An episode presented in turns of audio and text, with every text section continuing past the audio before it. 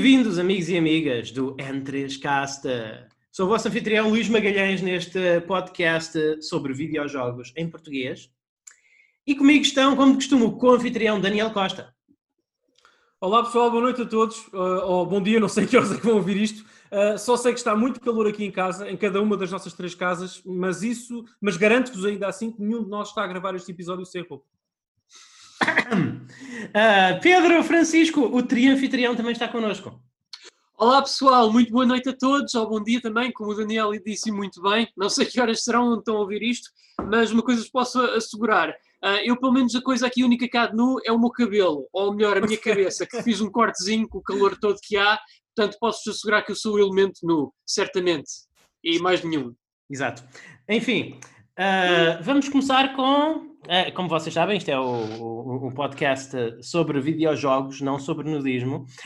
É, ainda, ainda. De, em, em, em, português, não vou dizer em português de Portugal, porque a última vez bateram-me na cabeça por causa disso. Não, para todos os países de língua oficial portuguesa e também para as pessoas que falem o português que estejam no país que não sejam de língua oficial portuguesa. Conhecidos por Palopes. Assim está bom? Ok. Está ótimo. Boa. Então, hoje temos um episódio especial para vocês. Vamos falar dos nossos uh, jogos indie favoritos. Vamos falar, do, cada um de nós vai trouxe dois jogos indie favoritos sobre os quais falar. Mas temos algumas notícias, queremos naturalmente agora parte do novo modelo do Entre as Caças, através sempre as notícias.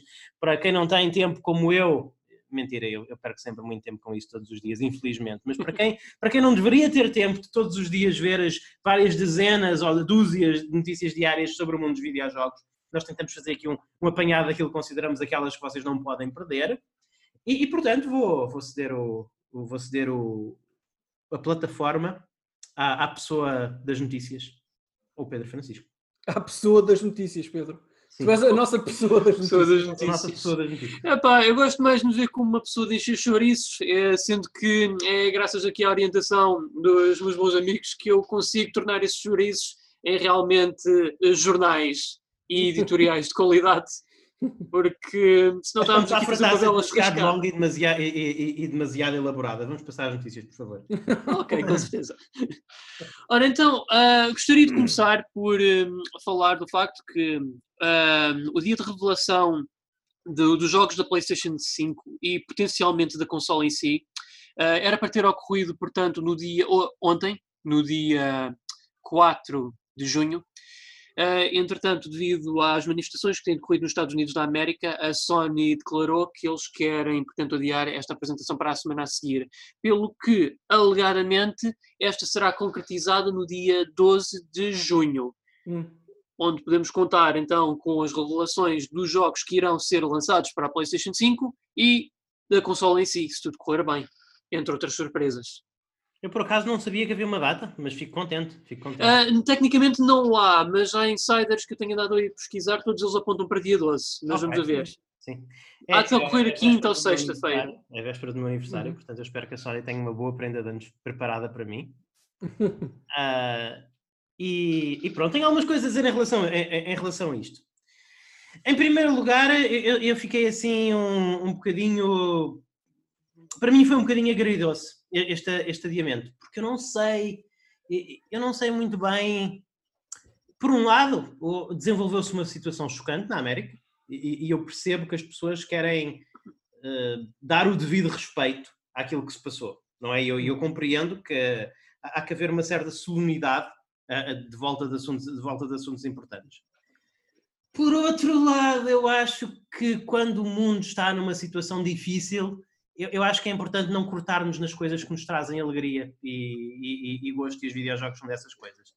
Portanto, eu, eu realmente estou aqui um, tenho aqui um conflito interno em relação a esta decisão. Mas, de qualquer maneira, independentemente de como eu me sinto em relação a isso, ela foi tomada e, e é o que temos eu, eu, estou com alguma esperança, com alguma expectativa em relação a isto, em relação a este reveal, só porque eu ouvi dizer que a, a Sony tem de, eu, eu, vi, eu vi rumores de vários sítios em que a, Sony está mesmo a, planear largar umas boas bombas, tanto que as, os próprios, as próprias pessoas que têm de participar deste evento, os, os developers que têm de trazer o seu jogo para, o seu jogo para este evento, falar do seu jogo deste evento, eles souberam do dia em que o evento se ia passar ao mesmo tempo que toda a gente. Portanto, isso realmente revela que a Sony tem. A Sony não faria isso se fosse, se fosse uh, negócios como de costume, não é? Se, a, a, acredito que realmente queiram revelar qualquer coisa que seja um, um bocadinho mais excitante do que simplesmente é pá, aqui está o teaser do God of War do God of War 2 será que vão chamar God of War 2? não sei. É não, não, não, vão-lhe chamar Dad of Boy 2 e vão fazer retcon do nome do primeiro para Dad of Boy. Oh, já, não pode, já não pode ser God of War Valhalla. God of War Valhalla não pode ser porque alguém se antecipou. enfim. Pronto, e é isso, e é isso que eu tenho a dizer. Aguardo com, com, com muito entusiasmo o, o evento de revelação da, da Xbox One X deixou-me deixou assim um bocadinho morno. Uh, espero, espero que, que se passe alguma coisa mais gira com este. Vamos ver. Sim, eu uh, também. Diz, Pedro, diz. Sim, sim, eu também espero que sim. Uh, eu, eu digo já de passagem que eu pronto, estou assim um bocadinho de zaragatas com a Sony nesta esta geração que ainda está a decorrer, ainda não terminou para todos os efeitos, porque uh, eles não não tiveram bem aquela consola que eu queria, como foi com a PS2. Portanto, uhum. eu estou uhum. com esperanças que eles possam vir a surpreender pela positiva com a 5. E eu, pelo menos de alguns boatos que eu já tenho observado, pode ser que sim, mas só o tempo nos dirá. Diz, Pedro, mas eu pensava que tu só ias considerar comprar esta consola se ela tivesse reta compatibilidade com os Playstations 1, 2, 3, 4 Epá, e, também com a, e, e também com a PS Carlos, e a PS pai, através da pai, pai Para além de um remaster do Ape Escape 1, 2 e 3. Os Carlos, pai ainda Sky, eu se já tiver, eu se já tiver, eu já tiver um remake do Ape Escape 1, 2 e 3 no mesmo disco, eu nem que fique falido, eu compro a PS5 Day One. Está dito. Ah, jogos que estão em discos, Pedro. Ah, as memórias. Sim. Isso já vai. É. É verdade. De, de, Deixem-me só fazer um comentário sobre este cancelamento da Sony e esta alteração, enfim, aos planos da Sony. Muito rapidamente, e correndo o risco de ser e continuar a ser o escardalho de serviço aqui do nosso podcast, mas, mas uh, carrego essa bandeira. das famílias. Mas eu carrego essa bandeira com muito orgulho. Uh, Deixem-me só dizer-vos uma coisa isto era absolutamente necessário, ok? Porque se a Sony. Esta decisão da Sony confirma duas coisas. Confirma a sapiência do ponto de vista de marketing e conhecimento da própria indústria que, que os responsáveis da Sony têm, como é evidente, e confirma também a grandeza de, de, da Sony como empresa, porque de facto esta é uma decisão de empresa grande que adia a revelação dos seus planos, com consequências até financeiras, provavelmente, uhum. uh, para garantidamente e sobretudo por isto para garantir que vozes mais importantes sejam ouvidas e se levantem durante este momento difícil da vida pública, sobretudo, sobretudo nos Estados Unidos, mas enfim, já está a espalhar o movimento Black Lives Matter, já está a espalhar aqui à Europa e ainda bem. Uh, portanto, uh, acho que é, que é uma decisão necessária e importante. Agora, é assim, é, é, difícil explicar isto, porque realmente uh, nós estávamos todos à espera do que ia acontecer, não é? E, e, mas aquilo que o Pedro disse também merece comentário, porque acho que o Pedro ou o Luís, não sei, já nem lembro qual dos dois disse. Ser agridoce, o Luís disse. Ser agridoce e, e não só, não, não só de, de, portanto, de, destas empresas cortarem no nosso entretenimento, não é? E limitarem o nosso entretenimento numa altura em que o mundo vive, vive uma, uma situação obviamente difícil. Um, reparem, foi uma apresentação que foi, cancela, que foi cancelada ou adiada. Não cancelaram Last of Us 2, nem moveram Last of Us 2 mais uma vez. Nós continuamos todas as, as semanas a ter, a ter lançamentos de uh, de videojogos e tudo mais. Portanto, a nossa vida lúdica não tem sofrido grandes alterações. Por enquanto, em 2021 vamos sentir mais isso, sobretudo por causa do Covid-19, da situação do Covid-19, mas ainda a nossa vida lúdica não tem sofrido grandes alterações. Os nossos jogos continuam a chegar. Eu relembro que um jogo sobre uma pandemia global a uma escala enorme, chamado Resident Evil 3, foi lançado durante a maior pandemia global das últimas décadas. Portanto, uh, não há aqui. E o The Last of Us já agora também. Mas só dizer, só para fechar, exatamente, mas só para fechar, Luís e Pedro, só um último comentário, se me permitem, esta notícia. Reparem que, de facto, se a Sony tivesse avançado, lá está, com o evento no dia 4, não é? Uh, sim, no dia 4, uh, como tinha planeado, um, muitos meios de comunicação que estão a, a, a cobrir e estão a noticiar uh, este movimento dos Estados Unidos, os protestos e tudo mais, passariam, nem que, nem que fosse por alguns dias ou o que for, a, a, cobrir mais, a dar mais atenção a este evento da Sony, porque é de facto um evento muito importante para a indústria do entretenimento, não sequer dos videojogos. E de facto, neste momento, neste momento, e não quero ser aqui politicamente correto, é aquilo que eu, é que eu acredito verdadeiramente, não estou a dizer isto só para, só para escrever isto num póster. De facto, neste momento, e tendo em conta que este movimento felizmente está a espalhar ao resto do mundo uh, e a países que precisam de atenção no que o racismo diz respeito, muito, muito, muito, muito uh, atenção redobrada, diria eu, com Portugal, uh, neste momento não é a altura para pensarmos na PS5.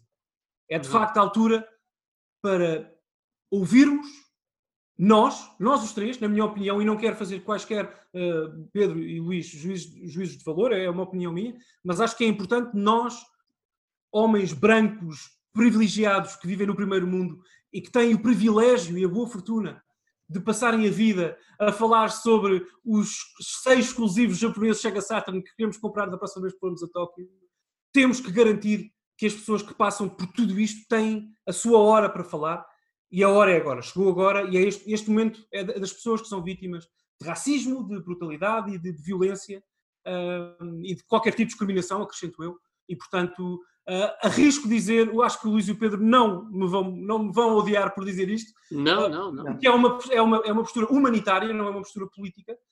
eu acho que nós no Entrascast nos aliamos a isso e achamos que é importante que, que, essa conversa exista e claro. convidamos naturalmente toda a gente que nos ouve a refletir uh, e a pensar, porque no, os videojogos têm cobrido e têm, aliás, polvilhado a, vida, a nossa vida de eu, eu, eu não quero falar muito boas coisas, mas não, não, nós temos um episódio inteiro, mas eu não, eu não vejo as coisas tão preto no branco como tu.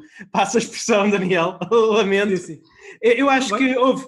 É, em primeiro lugar, eu não me considero privilegiado. Não, não posso negar que sou branco.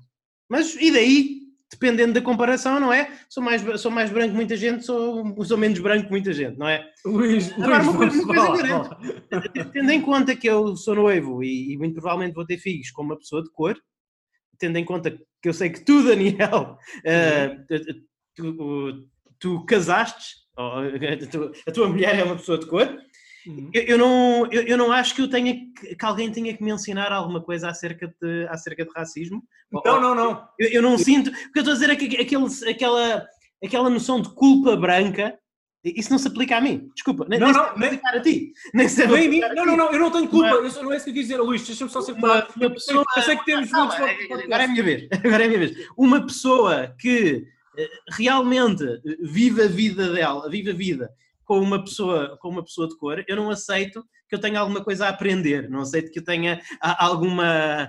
Não, não, eu, não, eu não aceito que me digam que eu tenha algum upgrade moral a fazer no meu sistema operativo. Uma, uma pessoa que seja uma, uma, pessoa que seja racista não casa com uma mulher negra. Portanto, isso claro, não. Mas... E, isso faz sentido. Mas eu também quero ir um bocadinho mais além. E é por isso que eu não, é por isso que eu não quis fazer. Porque houve a tentação, claro, de fazermos um episódio acerca disto fazemos episódio acerca disto, não é?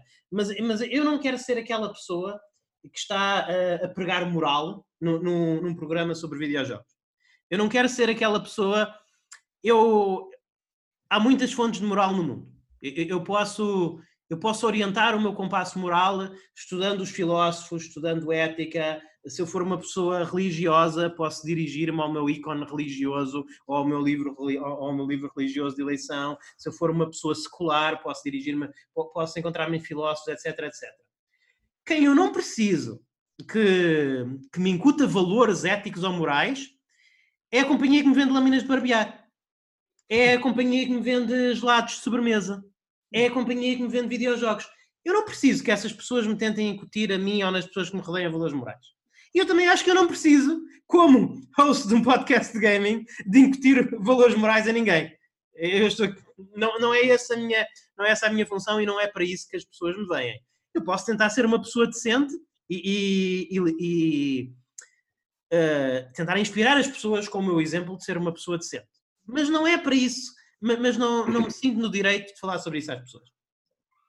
Luís, deixa-me só. Atenção, eu estava a falar também o meu nome, estava a partilhar a minha opinião on air, porque é a minha opinião, e nós, este espaço é um espaço para nós falarmos abertamente, portanto, claro. isto é um, é um assunto inescapável da nossa sociedade e do nosso mundo. Mas deixa-me só, e eu não quero fazer mais comentários, respeito naturalmente a tua posição. Lá está, porque eu só quero dizer-te isto: duas coisas. Em primeiro lugar, a minha posição é uh, absolutista no sentido humanitário, portanto, não é uma discussão nem secular nem, nem, não, nem, nem, muito secular, nem pouco secular, é, é só, uh, só tem a ver com, com, o ponto de vista humanitário, nada mais. Uh, e esse eu acho que não é Daniel, mas é essa, enfim, desculpa, essa- mas- eu não estou a dizer em ti, eu estou a dizer em relação Sim, às sim. companhias. Em relação a essas Em companhias, relação às companhias, sim, sim, com é uma certeza. eu postura percebo, puramente hipócrita. É uma Sim, puramente eu percebo isso. Eu respeito isso. Eles estão a... Porque, houve, nós, nós assistimos há alguns anos atrás a, uma, à- à anexação de um país na fronteira da Europa. Sim. Não houve, não, não, não houve nada, não se passou nada em relação a isso. Nós assistimos ainda este ano à, à, à- quebra das, das liberdades humanas e de um tratado internacional na Ásia, ah, em, que, em, em que real- em que realmente Hong Kong, num dia, perdeu di- direitos humanitários inegáveis e o, o Ocidente nada fez e nenhuma destas companhias teve alguma coisa a dizer em relação a isso. Portanto, Oh, desculpa, Daniel, oh, mas eu Luís. não acredito. Pelo contrário, quando uma companhia como a Sony me vem falar dos direitos humanos, eu gosto menos da Sony.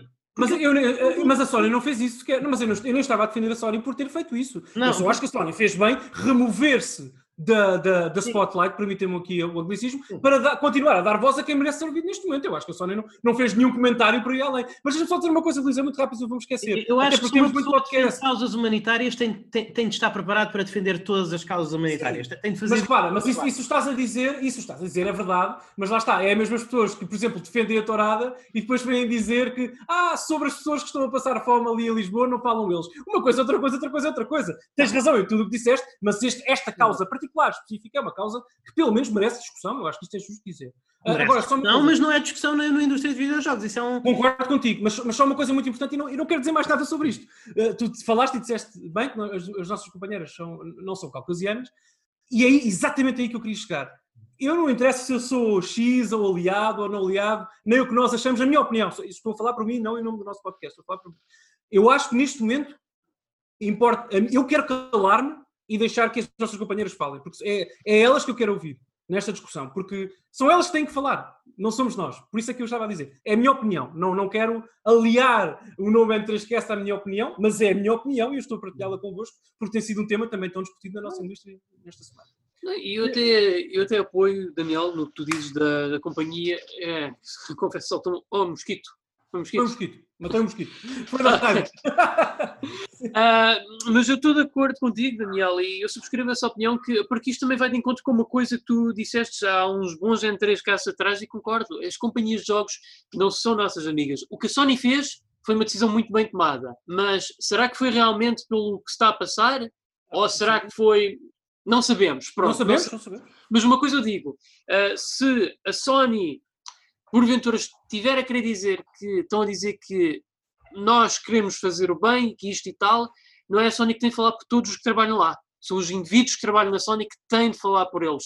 Assim como, por exemplo, o Bill Trinan falou no Twitter como ele e não a Nintendo como o Bill Trinan. Totalmente. Portanto, é só isso. acordo. Nada Isso faz muito mais sentido para mim. Isso faz muito mais Não, sentido. não, não, nada do que eu disse cancela esta opinião do Pedro. Eu concordo contigo. Aliás, Pedro, eu acho que a Sony, não falo por eles, eu não conheço ninguém na Sony Corporate. Quer dizer, conheço alguém, algumas pessoas da Sony do Japão, mas enfim, isso não conta. Ah, mas eu tenho a certeza absoluta, arrisco dizer isto, que nenhum empregado da Sony está limitado por partilhar a sua opinião, por exemplo, no Twitter pessoal, como, como o Bill da Nintendo fez e. Porque, lá está, porque o Bill, ele, tudo bem que ele, é um, ele trabalha para a Nintendo, mas mais do que ser uma pessoa empregada na Nintendo, ele é um cidadão americano. Com Portanto, está em certeza, todo o com seu certeza, direito. Com certeza. Ora bem, Vamos, uma coisa que não foi adiada, in- independentemente do estado geral da humanidade, foi a celebração do 60 aniversário da SEGA. Oh, God. E, e, e- É pá, e- 60 anos, a sério, pá. Eu, para mim, parece que foram 40. Sega Sanjiro! Sega Sanjiro! Sega Sanjiro! Sega ta Sanshiro, Sega ta Sega Satan. Ai, é, é- é tão bom. Eu, eu- eu- eh, isto, mais uma vez, foi agridoce para mim. Eu, quero muito ouvir as vossas opiniões em relação a este aniversário da SEGA. Ah, estávamos à espera de notícias bombásticas e, foi. e- e realmente recebemos notícias que foram assim um bocadinho. ah, tipo, Ah, ok, isto é giro, mas não era bem aquilo que eu queria. Ma- ma- Mas, a- acho que Ah. podemos concordar todos com uma coisa. Ah, ah, as aventuras do, do Sega Shiro são ah, absolutamente deliciosas. Agora, Luís, dá um bocadinho de contexto às pessoas quem é o, o Sega Shiro. Ah, eu, eu acho que não, Daniel, por favor, tu, tu- és Ah, vais ok. falar sobre isso muito mais fluentemente do que eu.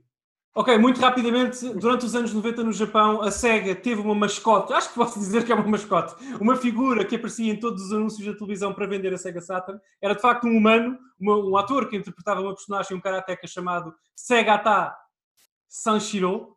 E a piada é que se disserem isto rápido, parece a expressão Sega Satan, que é como se diz Sega Saturn lá no Japão.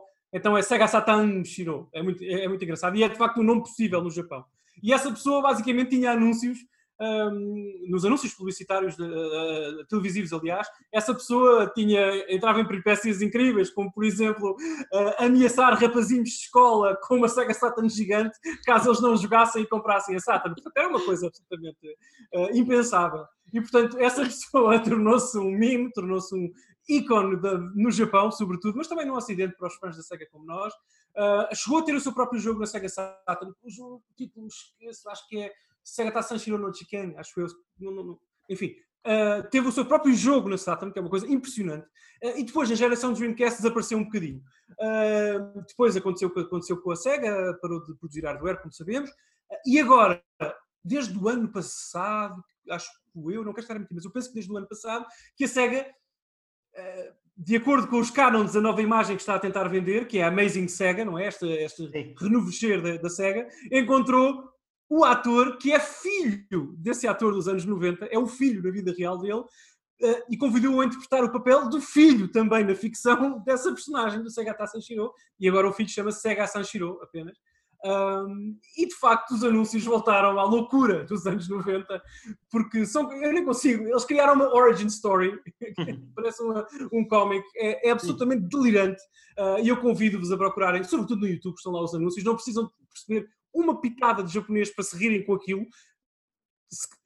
Atenção, um dos anúncios, por exemplo, uh, tem o Sega Sanshiro, portanto, é o filho dessa personagem, esta nova personagem, Sim. a combater uma espécie de monstro dos Power Rangers que simboliza alguém que vai prejudicar financeiramente a Sega. E que é uma coisa inacreditável, quer dizer, é uma coisa magnífica e que é muito cega. Portanto, desculpem esta explicação um bocadinho longa, mas é exatamente isso. Uh, e no que é a revelação bombástica da SEGA diz respeito, eu gostava, uh, Luís, com a tua permissão, que fosse o Pedro a explicá-la e a dizer, Pedro, porque é que achaste uma ideia fantástica e porque é que é magnífico. Por favor. Epá, é assim. Até tens de respirar um bocadinho. Tendo em conta que isto envolve, de certa forma, o Sega Tassanshiro, e o Sega Shiro, o Sim. filho dele, opa, tudo apontava que íamos presenciar um regresso nostálgico da Sega Saturn, uma das consolas mais amadas da Sega. E tendo em conta que a tecnologia de hoje em dia nos permite um, jogar jogos de Saturn sem problemas de emulação, uh, tanto em performance como também em, um, uh, pronto, na exatidão de como a máquina é emulada, opa, pensámos nós, é a hora da Sega Saturn Mini. Tem de ser. É. Epá, é. Só que, tipo, eu acho que já estávamos a ver o foreshadowing a partir do momento em que o Sega Sanshiro estava no meio de uma sala de aula, com as japonesinhas todas ao, ao, ao redor dele, uhum. a jogar numa Sega Game Gear. Porque é, o que nós vamos ter é tipo. Lembra-se lembra do Game Boy Micro? Lembra-se do Game oh. Boy Micro? Então, olhem, aqui tem. O melhor Game, Game Boy Gear Micro. agora.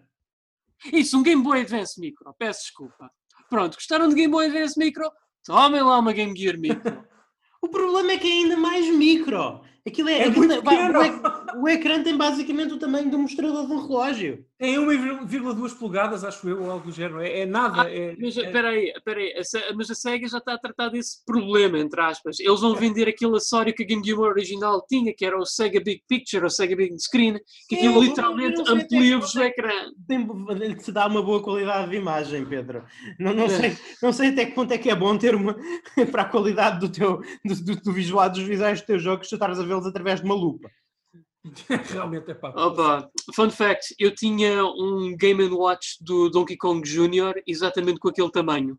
Que era de uma cena que a Nintendo tinha publicado na altura, que eram os Game Watch tamanho de relógio de pulso. Ah, era jogável. Mas, oh, Pedro, as más notícias não terminam por aí, porque vais ter quatro versões da coisa: uma ah, preta, pois. azul, amarela e vermelha, e cada uma delas apenas traz quatro jogos. Quatro oh. jogos diferentes. Alguns deles injogáveis, injogáveis para nós, como é o caso do Devil Children, do Shin Megami Tensei, que está completamente em japonês, assim também como o RPG da série Puyo Puyo e uns quantos Shining Forces a não ser que a SEGA. Ah, pois, porque eu vou ser franco, eu não estou a ver a SEGA a localizar estes jogos de propósito só para trazer estes vídeos para o, para o Ocidente. Não, não, não, não. Não. Não, não estou a ver. Ah, ma- Mais depressa, uma vez que eles já são tão apoiantes dos fãs que fazem as coisas por eles, eu mais depressa estou a vê-los a pagar ao pessoal que já traduziu isto para se aplicar em ROMs e usarem-nas na- nos Game Gear mi- micros, mas não Isso estou a é ver fantástico, na minha opinião. Sim, sim, eu acho que era uma boa forma de apoiar a, a fanbase. Eu, eu- admiro uma das coisas, eu admiro a SEGA por muitas coisas, ah, mas uma das coisas que eu admiro a SEGA é realmente essa capacidade de trabalhar com a fanbase, que é uma coisa que a Nintendo é absolutamente incapaz de fazer. Sim, É. sim. Mas, mas eu não, não estou a ver a quererem dedicar. Eu não acredito que esta Game Gear Micro seja um, um projeto prioritário de- dentro da SEGA como uma entidade global. A- a- acho que ele é sinceramente um. Acho que ele é sinceramente um, um gimmick celebratório que surgiu no Japão, um pouco também como os relógios SEGA, que já agora são os relógios belíssimos que eles também lançaram para comemorar o aniversário. Um- uns relógios mesmo assim daqueles carnudos, bem, bem elaborados, bem trabalhados. A verdadeira revelação foi que isso foi a nossa culpa de nós estarmos todos, a- a- todos entusiasmados com uma coisa que a SEGA, que, que as contas ocidentais da SEGA nunca fizeram grande coisa, só foi mencionado na SEGA Japão, na Famitsu, eh, que é uma, uma, uma revista unicamente, unicamente publicada no Japão, portanto não havia razão para nós nos citarmos, mas nós entusiasmámos na mesma, porque nós somos incorrigíveis fãs SEGA, e afinal eh, a grande revelação era unicamente para o Japão, que é o conceito de fog gaming. Ah, é. Ah, eu.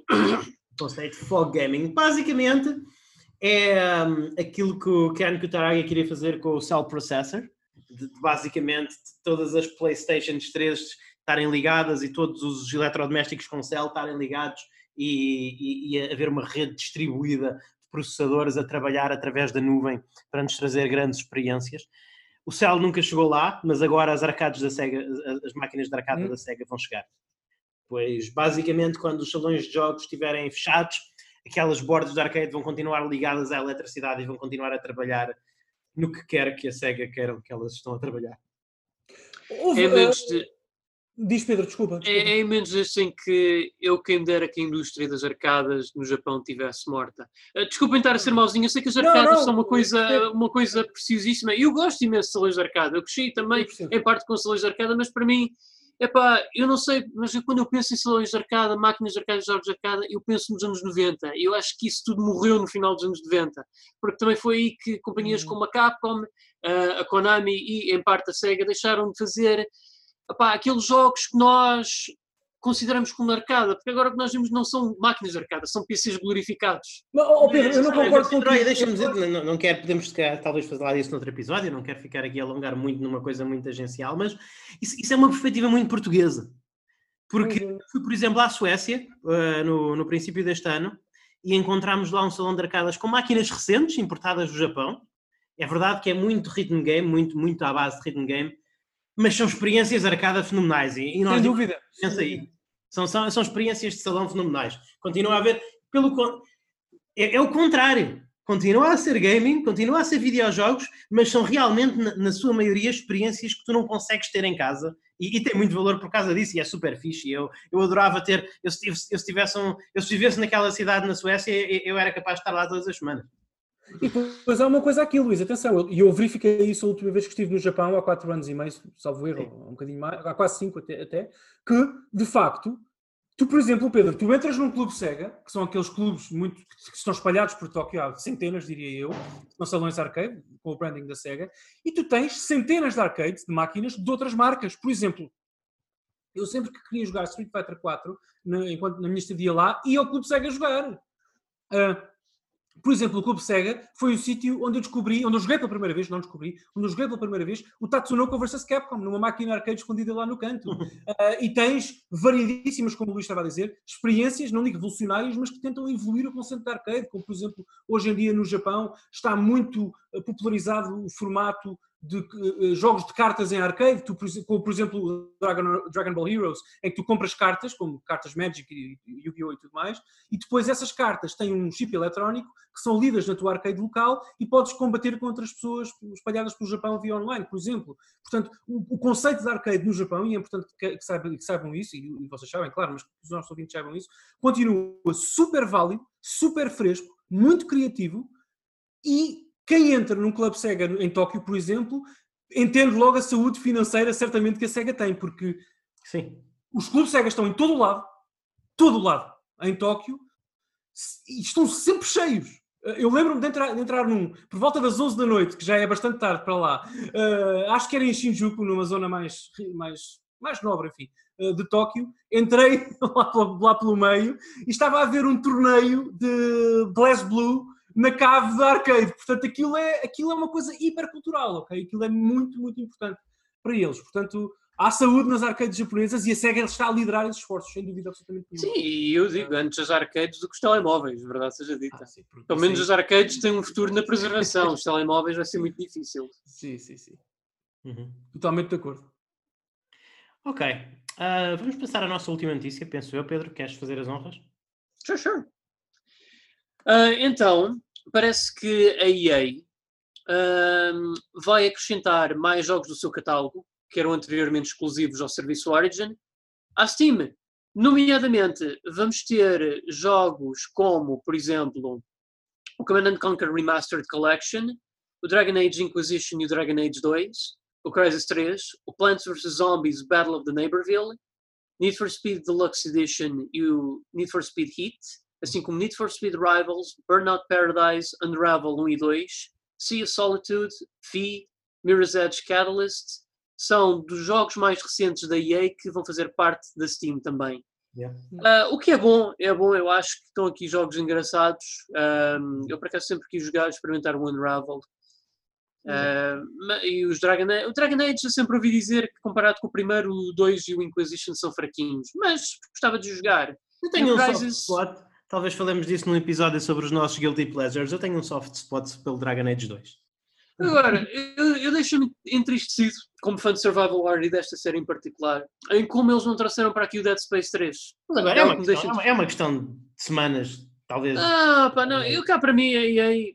Chegará. Aliás, aliás, Chegará, Dead Space 3 não, faz sentido, e, eles não, e... não faz sentido eles não despejarem o catálogo todo deles no Pronto, Agora, Dead Space 3 e Mass Effect 3 também podia estar aqui neste catálogo, na minha opinião. Será? Acho que também era um jogo. o Dead Space 3? Queres tanto jogar o Dead Space 3? Oh, oh, oh Daniel, não, é, sim, é uma questão de catálogo, claro, claro. O, o EA, a, a EA arruinou esse jogo com microtransações, mas ainda que seja o pior Dead Space da série, não é um mau jogo. Não okay, é? Claro, claro, claro. E sempre tens o benefício de jogar com, com co-op. O, o Mass Effect 3 provavelmente não está porque eles devem querer lançar o remaster no próximo ano. Uma coisa oh. Ah, pá, esperemos bem que sim. E esperemos bem que seja alguma coisa do jeito. Mas enfim, a, a questão é, eu tenho uma relação um bocadinho agridoce com a EA. Porque eu, por um lado, eles, eles arruinaram um dos meus estúdios favoritos. E isso não, não faz muito, não, não sei. Eu não sei, talvez esteja a ser um bocadinho mauzinho, talvez não tenha sido a EA que arruinou a BioWare, talvez a BioWare se tenha arruinado sozinho. É possível. Pois. É possível, não sei, mas, mas pronto. Mas a verdade é que eu, quase todos os jogos que tu citaste, Pedro, eu divirto-me com eles. São jogos divertidos, não são jogos fantásticos, não vão aparecer em nenhum dos meus top 10 ou nenhum dos meus top 20. Mas eu diverti-me com todos eles. Foram boas experiências, não me arrependi de ter. Ainda bem, ainda bem. Não me arrependi de ter. Agora, o que eu, o que eu quero realmente a vossa opinião é, é que isto para mim parece uma, uma, uma coisa muito divulgar. Nós aqui há alguns anos nós assistimos a uma situação em que todas as companhias criaram a sua própria plataforma. A Ubisoft criou a sua própria plataforma, a, EA criou a sua própria plataforma. A EA foi mais longe que a Ubisoft e, e, e manteve-se firme em que os jogos de a maioria dos seus jogos seriam exclusivos à sua própria plataforma. A uhum. Ubisoft muito rapidamente se deixou disso e começou a lançar os seus jogos na Steam já há bem pouco tempo, mas nós tivemos uma entrada o ano passado na, no mundo das plataformas de, de, compra de jogos, que foi a, a Epic Games, que uhum. eu também tenho algumas coisas a dizer sobre, esse, sobre isso, mas agora não é o momento. Mas eu, eu sou relativamente pró-Epic Games, uh, apesar de eu achar que eles não fizeram tudo tão bem como poderiam. Mas uh, a realidade é que o Cove foi uma diversificação durante muitos anos. E agora, o que é que vocês acham, meus amigos? Acham que estamos a, acho, acho, acho que estamos a ver um. Acham que estamos a assistir a uma consolidação? Acham? Porque eu já vejo que a GOG já disse que o, o Cyberpunk, o, Cyberpunk vai sair no, no, no dia 1 na Steam. Uhum. Uh, portanto, já não há exclusivos GOG. O último exclusivo GOG foi o, último exclusivo GOG Gwent. foi o, foi. foi o sim, foi o Gwent e, e, foi, um, foi um fracasso de vendas. Foi, foi um fracasso de vendas. Uh, a Ubisoft já desistiu disso há muito tempo. O Play é, é, é uma relíquia. É, é um, o, o um Play, DRM. O Play é, uma, é um empecilho em que tu tens de registar quando queres jogar um jogo Ubisoft. É isso que é. É uma coisa completamente. É uma coisa completamente, é uma relação completamente disfuncional a que tu és obrigado a ter se quiser jogar Assassin's Creed ou Far Cry. Um, e, e, agora a Origin, que era o, era o irredutível, era aquela plataforma de compra de jogos que se mantinha agarrado aos, aos, seus exclusivos e se tu querias jogar os exclusivos e aí tinhas que estar registado no Origin e tinhas que os comprar através do Origin e agora, tem, e agora está no Steam. E, e, e eu, eu gosto disto. Eu, eu pessoalmente eu, eu, gosto de competição, acho que é importante que haja competição no mercado PC, mas acho que é importante que haja competição sem haver demasiada segmentação do mercado. Portanto, eu gosto que haja um pouco de competição. Eu acho que nenhuma indústria Nenhuma indústria pode ter uma só, pode ser dominada por uma só companhia. Isso é horrível. Mas também acho que muito poucas indústrias precisam mais que três companhias. Portanto, é, é essa mais ou menos a minha posição. Acho que não faz muito, acho que não há um, acho que não podemos ter uma questão, uma situação em que quanto maior a variedade melhor. Por exemplo, isso está a acontecer agora no setor televisivo e eu odeio eu, eu, odeio ter que ter um. Se eu, quero, se eu quero ter acesso a todos os programas de televisão que se fazem, eu tenho que ter uma subscrição Apple, uma subscrição Netflix, uma subscrição Disney, uma subscrição HBO, etc. Eu, eu odeio isso. Acho isso horrível. Portanto, eu, eu, eu quero ter um mundo de Steam, GOG e Epic Game Store. E, e eu fico contente com isso e, e gostei desta notícia. Acho que é um passo no sentido correto. Sim, eu concordo plenamente. Eu acho que, embora, embora considere que a Origin ainda seja um cliente, vá lá, dos mais amigáveis, diga-se de passagem, eh, eu acho que é escusado. Assim como a Uplay. Uh, e aproveito já agora para dizer Battle.net também. Eu, muito francamente, uh, eu acho que não há razão para qual os jogos da, da Battle.net não, não pudessem estar na Epic Game Store, na Steam. Mas, epá, sim, eu gosto de imaginar que temos esta tria. Temos a GOG para a preservação dos videojogos de PC e assim clássicos antigos também.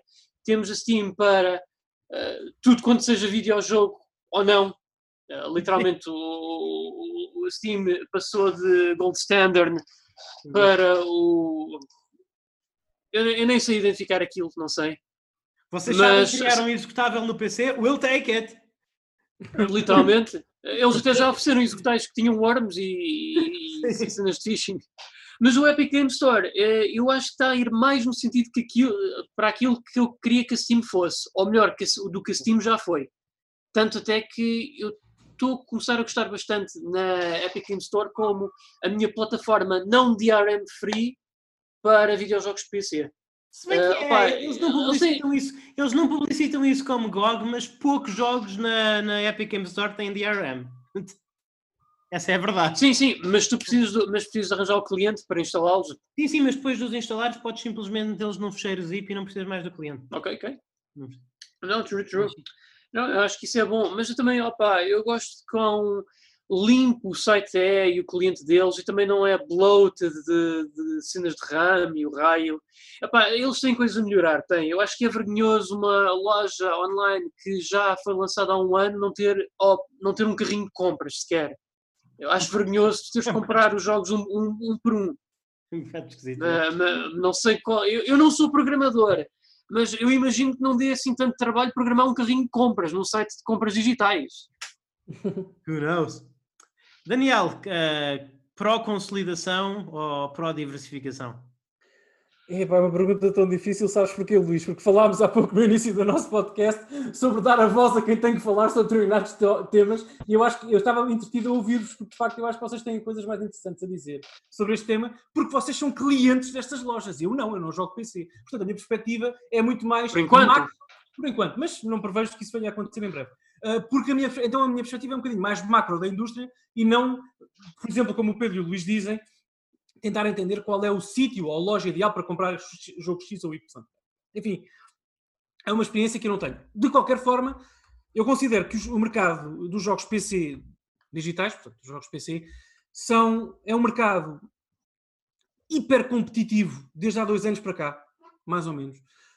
eu aplaudo, não, desculpem, eu respeito, não aplaudo, eu respeito o facto de algumas empresas, como a Ubisoft, como até uh, uh, sim, a Ubisoft, a EA, uh, até a CD Projekt Red com, com, o GOG e tudo mais, tentarem proteger um bocadinho o seu catálogo e, e tentar criar um, um, um, ecossistema digital, lá está, para promoverem os seus jogos. Eu, eu acho que isso é normal, é aceitável, é, eu respeito isso. Uhum. Um, agora, acho que isso cria aqui um problema que o PC tem e as consolas não têm. E vocês lembram, certamente, os meus amigos lembram-se uh, de uh, eu defender sempre, desde o início do N3Cast, ou pelo menos desde o início da minha participação no N3Cast, defender aquilo que eu chamo a santificação da experiência consola, uh, porque a experiência consola continua a ser a mais acessível e aquela que permite ao jogador chegar mais rapidamente ao conteúdo e, consequentemente, ao jogo que quer experimentar. Porquê? Porque todos os jogos da Switch que, estão, Switch que estão disponíveis digitalmente estão na eShop e da PS4 estão na PSN, por exemplo. Portanto, não há aqui a diversificação que existe é de conteúdo e não de plataformas, e isso é positivo para nós, uh, que vamos comprar. Uh, agora, isso também, como o Luís estava, eu também concordo um bocadinho, concordo definitivamente com o que o Luís estava a dizer, uh, existir uma única entidade que controle toda a ação e o processo de negócio e de compra uh, é de facto um bocadinho perigoso. Uh, enfim, é uma, eu sinceramente eu, estava, quando nós estávamos Sim. a fazer o pre-order do The Last of Us para, para a análise que virá no nosso N3Cast Premium em breve, uh, quando o jogo for lançado, porque nós recebemos o jogo ao mesmo tempo que as pessoas que fazem o pre-order. Eu, eu, comentei contigo, Daniel, como é que é possível que na, na, na PlayStation Network uma pre-order do The Last of Us custa o mesmo que numa loja física? Como é que isto é possível? É, é possível porque só há uma. Exatamente. Portanto, eu, eu, eu, concordo contigo, Luís.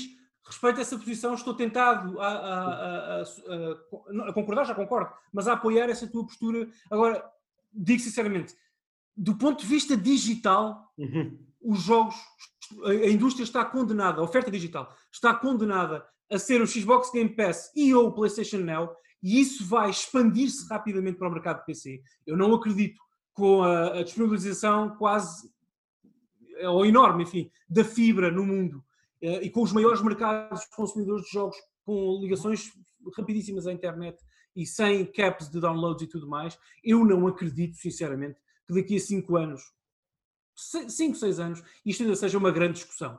Porque uh, na altura o que vamos discutir é se queremos assinar o Game Pass da Microsoft no PC ou assinar o, uh, assinar o equivalente ao Game Pass da, Microsoft, da, da, da, Amazon no PC e jogar a partir daí. Porque sinceramente a Steam não, não tem vindo, não tem, dificilmente compete com, com, com isto porque assim, a Steam não me parece ser uma plataforma. Lá está, isto é alguém que vê de fora, eu não utilizo a Steam no dia a dia como vós, mas quem vê de fora, parece-me que a Steam é um ecossistema absolutamente formatado para vos vender jogos AAA eh, e até tem um problema gigantesco gigantesco de curadoria. É muito. A Steam tem demasiado conteúdo. Sempre foi o problema da. Eu até digo, eu faltava-me o termo, mas eu já sei o que é que a Steam é, Daniel. Aquilo.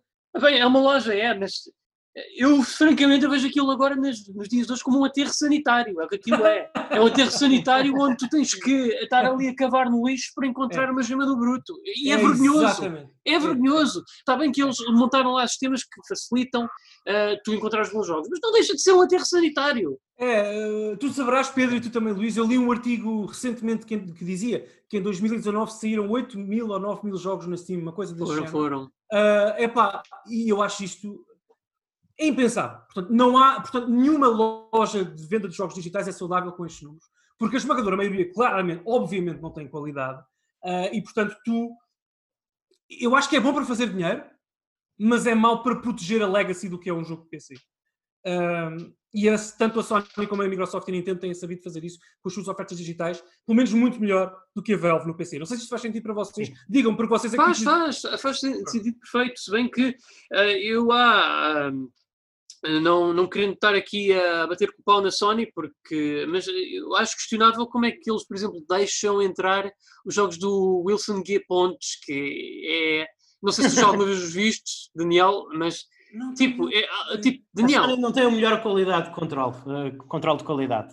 É que tipo, eu não me acredito que alguém tenha jogado aquilo. Mas vamos voltar ao tópico malta por já, estamos a avançar muito. Ok, é, verdade. É, é, é, em relação a isto da EA estar a afastar-se do, do, modelo, do, do, do, modelo de exclusividade dos jogos dele na plataforma deles, o que é que vocês acham assim muito rapidamente se é positivo ou não? Eu, eu acho positivo.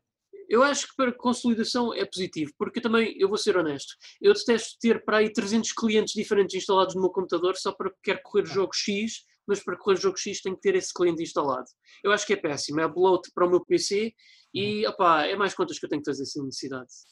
Sim, é, é concordo, é bom para o consumidor, é bom para o consumidor tudo que torne mais fácil o acesso dos, das pessoas aos jogos, normalmente eu concordo. Ainda assim, acho que o Steam é uma plataforma, que já expliquei, não quero gastar mais tempo, desculpa Luís, é uma plataforma super complexa de analisar, super difícil de entender também, e só não concordo com o que o Luís disse, eu acho que o controle de qualidade da Sony no que ao software que entra na sua loja, eh, no, no que, no que a isso diz respeito, é muito superior ao do Steam só porque os padrões são literalmente mais altos.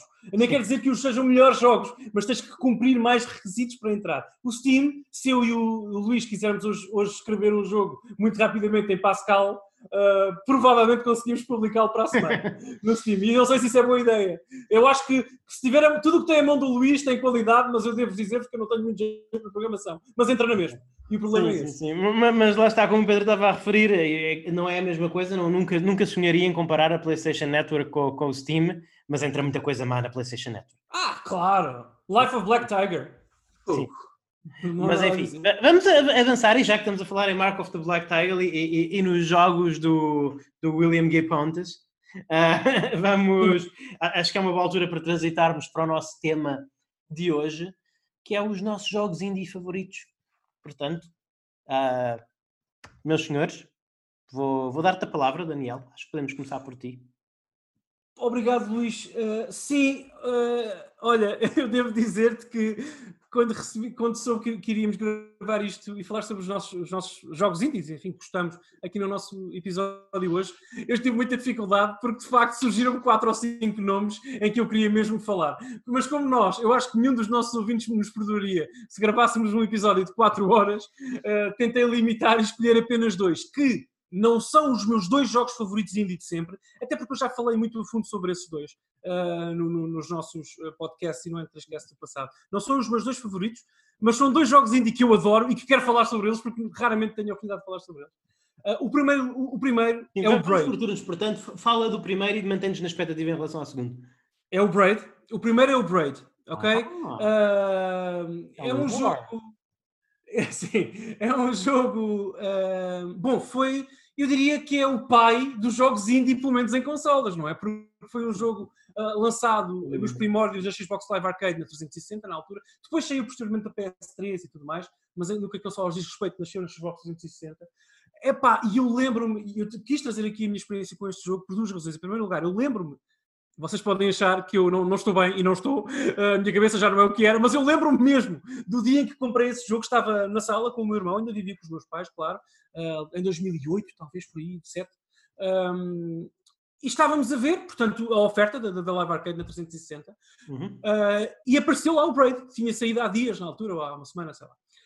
E eu sabia pouco sobre aqueles jogos. Na altura, uh, os indie não eram para mim, era uma coisa muito nova. Portanto, eu, eu era na altura aquilo que ainda sou hoje, se jogava maioritariamente jogos japoneses, uh, RPGs e jogos de luta, e jogos de, de, de, aventura e tudo mais japoneses.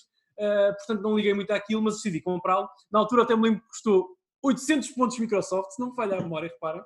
Uh, e comprámos, eu e o meu irmão comprámos. Aquela altura em que não se comprava jogos com dinheiro. Tá, é, é, o Wii era igual. Uh, e, e, comprei, experimentei e fiquei, se me permitem replicar uma expressão típica do, do meio audiovisual português, fiquei maravilhado porque de facto uh, uhum. é, é, foi, uma, foi uma explosão de criatividade. Uh, eu reparei com o Brady e entendi finalmente com o Brady, foi um, o chamado abre-olhos à portuguesa para mim, em que eu de facto fiquei a perceber que há coisas que só se podem fazer com este tipo de jogos. com os jogos indie. Uh, o Braid, na altura, nunca passaria por um jogo de AAA, nunca na vida. É um jogo, sobretudo, é um jogo algo prepotente do ponto de vista artístico. O Jonathan Blow, o criador do jogo, uh, eu já o entrevistei para um outro projeto de outras vidas, e é de facto uma pessoa com uma personalidade complicada, mas é um gênio no que a design de videojogos diz respeito. Ele desenhou de facto aqui uma obra-prima intemporal. Eu posso jogar hoje Braid com a mesma uh, vontade, interesse e disponibilidade que jogava há 13 anos ou, 12 uhum. anos atrás. Porque de facto é um jogo muito criativo do ponto de vista de design mecânico. É um jogo de plataformas em que tu pegas no comando pela primeira vez e parece que estás a jogar um clone do Mario, quase, em que a princesa é raptada, tu és um pequeno homenzinho que tem que saltar entre plataformas num mundo hiper colorido, estilizado, Sim. para salvar a princesa, mas há, um, há dois, dois ou três twists que mudam um bocadinho a fórmula. O primeiro deles tem a ver com a manipulação do tempo, por exemplo, quando tu és atingido por um projétil ou falhas determinado puzzle ou determinado salto, uh, podes até certa medida voltar atrás no tempo para corrigir essa ação. E isso revoluciona um bocadinho a forma como tu abordas as plataformas e não era algo que tinha sido tentado até então. Tu tinhas coisas como o Prince of Persia Sands of Time, uh, na geração anterior, que pegava no mesmo conceito, mas de forma muito mais limitada e mais mecânica, mais presa, portanto não era tão fluida. Uh, o Jonathan Blow uh, injetou esta, esta mecânica nativamente no, nas plataformas do Braid. E, portanto, tu abordas todos os saltos, todos os ataques, todas as soluções que tens, ou, que ou todas as decisões que tomas durante o jogo, tendo em conta que podes voltar atrás um ou dois segundos, ou, seja o que for. E isso muda a tua forma de pensar também num jogo de plataformas. E mudou a minha Sim. forma de pensar nesses jogos até hoje. E depois, só para fechar sobre o Braid, porque eu sei que temos pouco tempo, Luís, dizer que a outra ah, coisa... que não fechasses, porque eu estava à espera de ter uma conversa sobre o Braid. Ah, não, não, não, não. fechar a minha, esta minha intervenção porque eu quero ouvir-vos, porque eu quero ouvir-vos. A fechar esta minha intervenção, só dizer-te dizer, dizer outra coisa, que me marcou muito sobre o Braid e que, que me vou trazer cá hoje, uh, que tem a ver com o facto de Braid ser uma espécie de pontapé nos dentes do ponto de vista narrativo.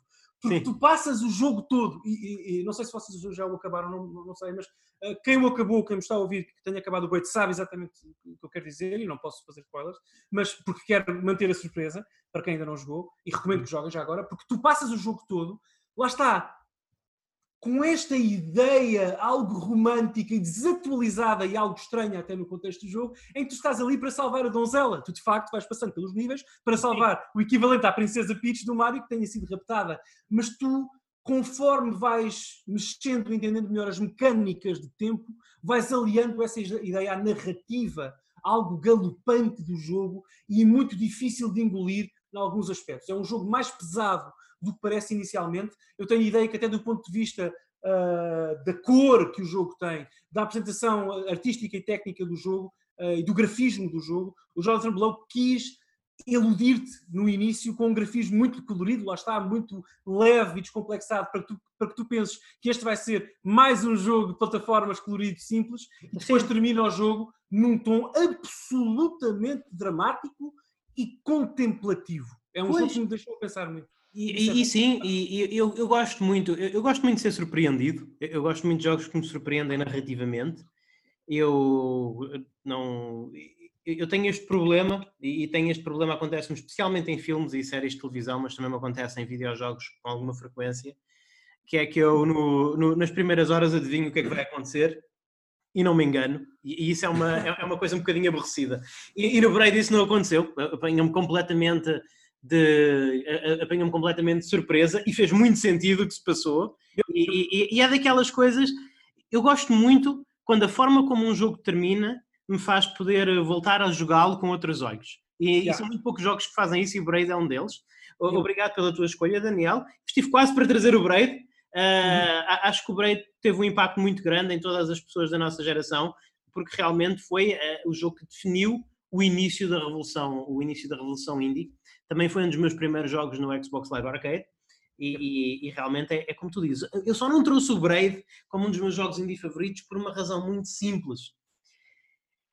É que eu, para além dos visuais e, e dos twists narrativos, eu não me lembro absolutamente nada do, do, level design, não me lembro absolutamente nada das mecânicas. Sei que as mecânicas, sei que as mecânicas eram, eram realmente eram, eram mecânicas que, te, que ajudavam a construir puzzles difíceis. Eu lembro-me de ter tido alguma dificuldade em resolver alguns dos puzzles do jogo. Foi realmente um desafio.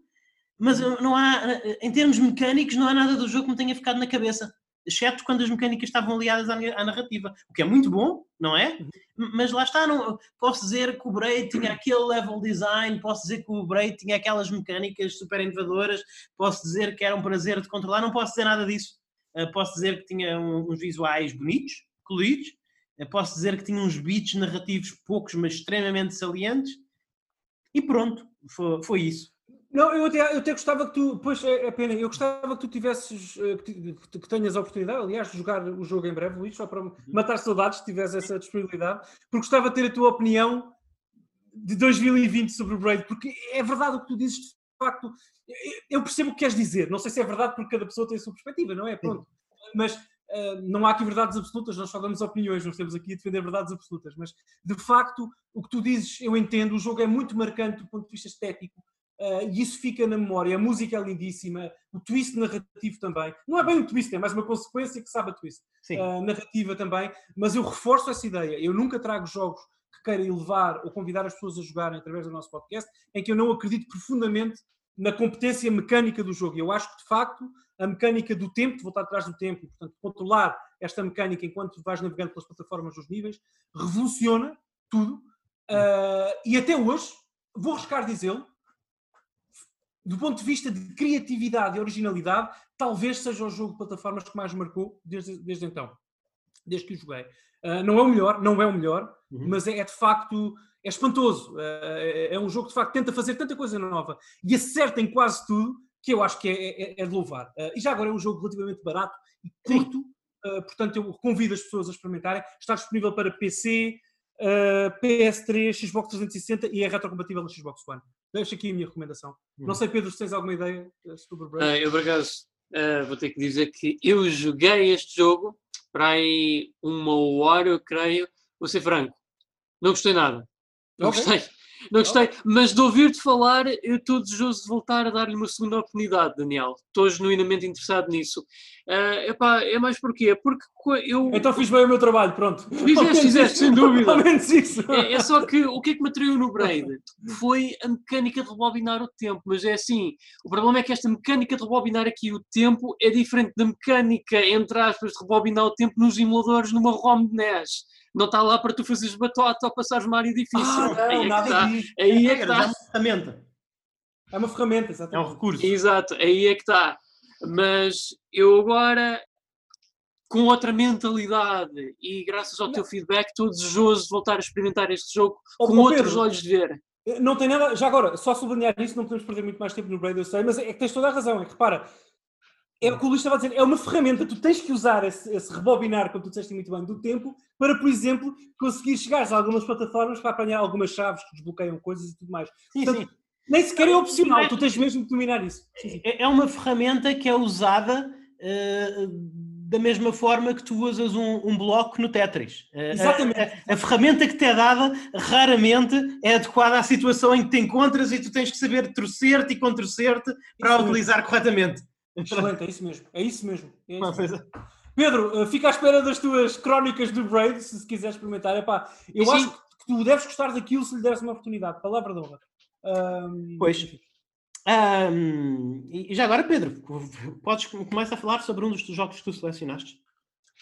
Ora, um dos jogos que eu selecionei, uh, e isto acho que só comprova que a faísca do. Quer dizer, eu vou ser franco, a minha faísca de amor por jogos indie já começou para aí desde os meus 14 anos, mas eu queria trazer aqui títulos mais comerciais, não freeware. Uh, eu vou dar, só vou mencionar que Tecnicamente, o Witcher 3 é um jogo indie, quer dizer, foi. foi Tecnicamente. Foi, foi publicado pelo próprio estúdio. Não, não, não, não, não, não, não, não. Foi publicado na Europa e nos Estados Unidos pela Bandai. Não, foi publicado na Europa pela Bandai Namco, no Japão pela Spike Soft uhum. e na América pela Warner Brothers, se não estou engano. Acho que a partir do momento em que é publicada por uma gigante. Estava a pensar no PC, tens razão, mas. Mas, mas, sim, eu concordo contigo. Eu também pensei nisso. Tecnicamente, a CD Projekt Red é um estúdio indie, tecnicamente. Sim, Pedro, e... o Witcher 3, aquele jogo indie. Sim. aquele porta-estandarte do Eu estou desejoso de jogar aquele jogo indie chamado Cyberpunk 2077 sim, também. Sim, sim, Que tem o Keanu Reeves, como a generalidade dos jogos indie tem. Ah, sim, sim. Mas uh, eu vou fazer só aqui umas menções honrosas. Um delas é o Cave Story, que eu acho que é um dos jogos indie mais ah. importantes ah. do, da indústria, porque ah, uh, tecnicamente é um jogo Dojin, mas Dojin é o mesmo que jogo indie, só que em japonês. Eu acho que é importantíssimo porque foi dos primeiros e acho que foi um, é um dos mais reconhecidos. Acho que se o Braid é o pai dos jogos indie ou da Renaissance Indie, então o Cave Story é o avô da Renaissance Indie. Uhum. E gostava de trazer à baila, não é um jogo, mas uma série de jogos que é a série que zoou mitos, que é uma série de jogos point and click, uhum. fortemente inspirada no, na série Clock Tower, feita pelo. devem conhecer, é um. acho que ele é britânico, chama-se Ben Cross Oyatzi ah, ele, tem um programa, ele tem um programa chamado Zero Punctuation. Sim, não sim. sei se conhecem, muito, muito obscuro. Claro, claro. Se Já nem me lembrava que ele fazia jogos. Eu, eu tinha fazia, diz bem, diz bem. Dá-se trivia alguns na minha mente, mas eu só. Mas eu mas só diz bem. Pela, pela... Ele escreve, escreve, livros, eu já li um livro dele, não me lembro do, do título, mas já li um livro dele. Uh, ele fez esses jogos muito, que. Muito engraçado. Na altura, e ainda gosto muito, gosto imenso, acho que são excelentes jogos de point and click de terror. Uh, ele hoje em dia desvaloriza-se muito por eles, mas eu acho que não há necessidade, porque ainda continuam a ser bons jogos e foram os primeiros jogos ah, deles. E adoraria vê-los remasterizados com melhores gráficos. Claro. Uh, e adorava que mais gente jogasse. Mas isto são as minhas menções honrosas. Okay. Agora, na carne mesmo em si, uh, vou trazer aqui o meu primeiro jogo indie preferido, que é o Hollow Knight. Epá, Oh, Fantástico, ganhei. Isto, é, isto para mim foi uma extra live, porque assim eu já não vou ter que falar com Já não vou ter que falar. ok, eu já estava a ver. Já não vou ter que falar slot, já, já posso é, ter mais horas. É, é assim, para falar sobre Excellent.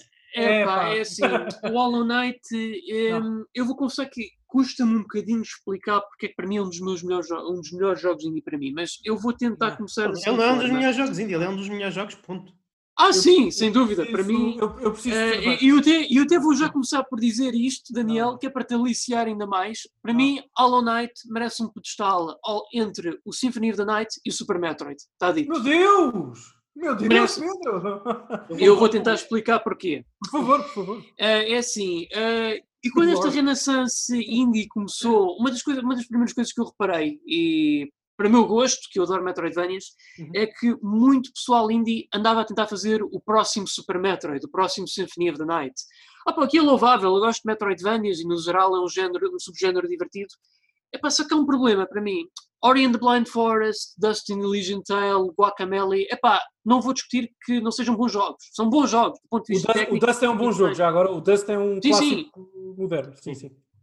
Epá, eu acho que são bons jogos e bons é. Metroidvanias, mas epá, falta-lhes ali qualquer coisa que para mim não os torna aquele especial ou emocionante, da mesma forma como o Super Metroid ou o Castlevania Symphony of the Night foi para mim. São jogos que, que foram feitos com humor e com alma e carinho, mas epá, não sei, falta-lhes ali qualquer coisa que nesses nos clássicos que os inspiravam uh, tinham. E quando joguei o Hollow Knight, epá, a primeira meia hora não vi bem o retrato na sua integridade, mas à medida que eu fui jogando cada vez mais, epá, eu senti tipo, a atmosfera do Super Metroid, uh, uhum. senti a aventura do Symphony of the Night, senti o desafio de, particularmente nenhum dos jogos, porque muito sinceramente nem o Super Metroid nem o Symphony of the Night são desafiantes, se soubermos o que estamos a fazer.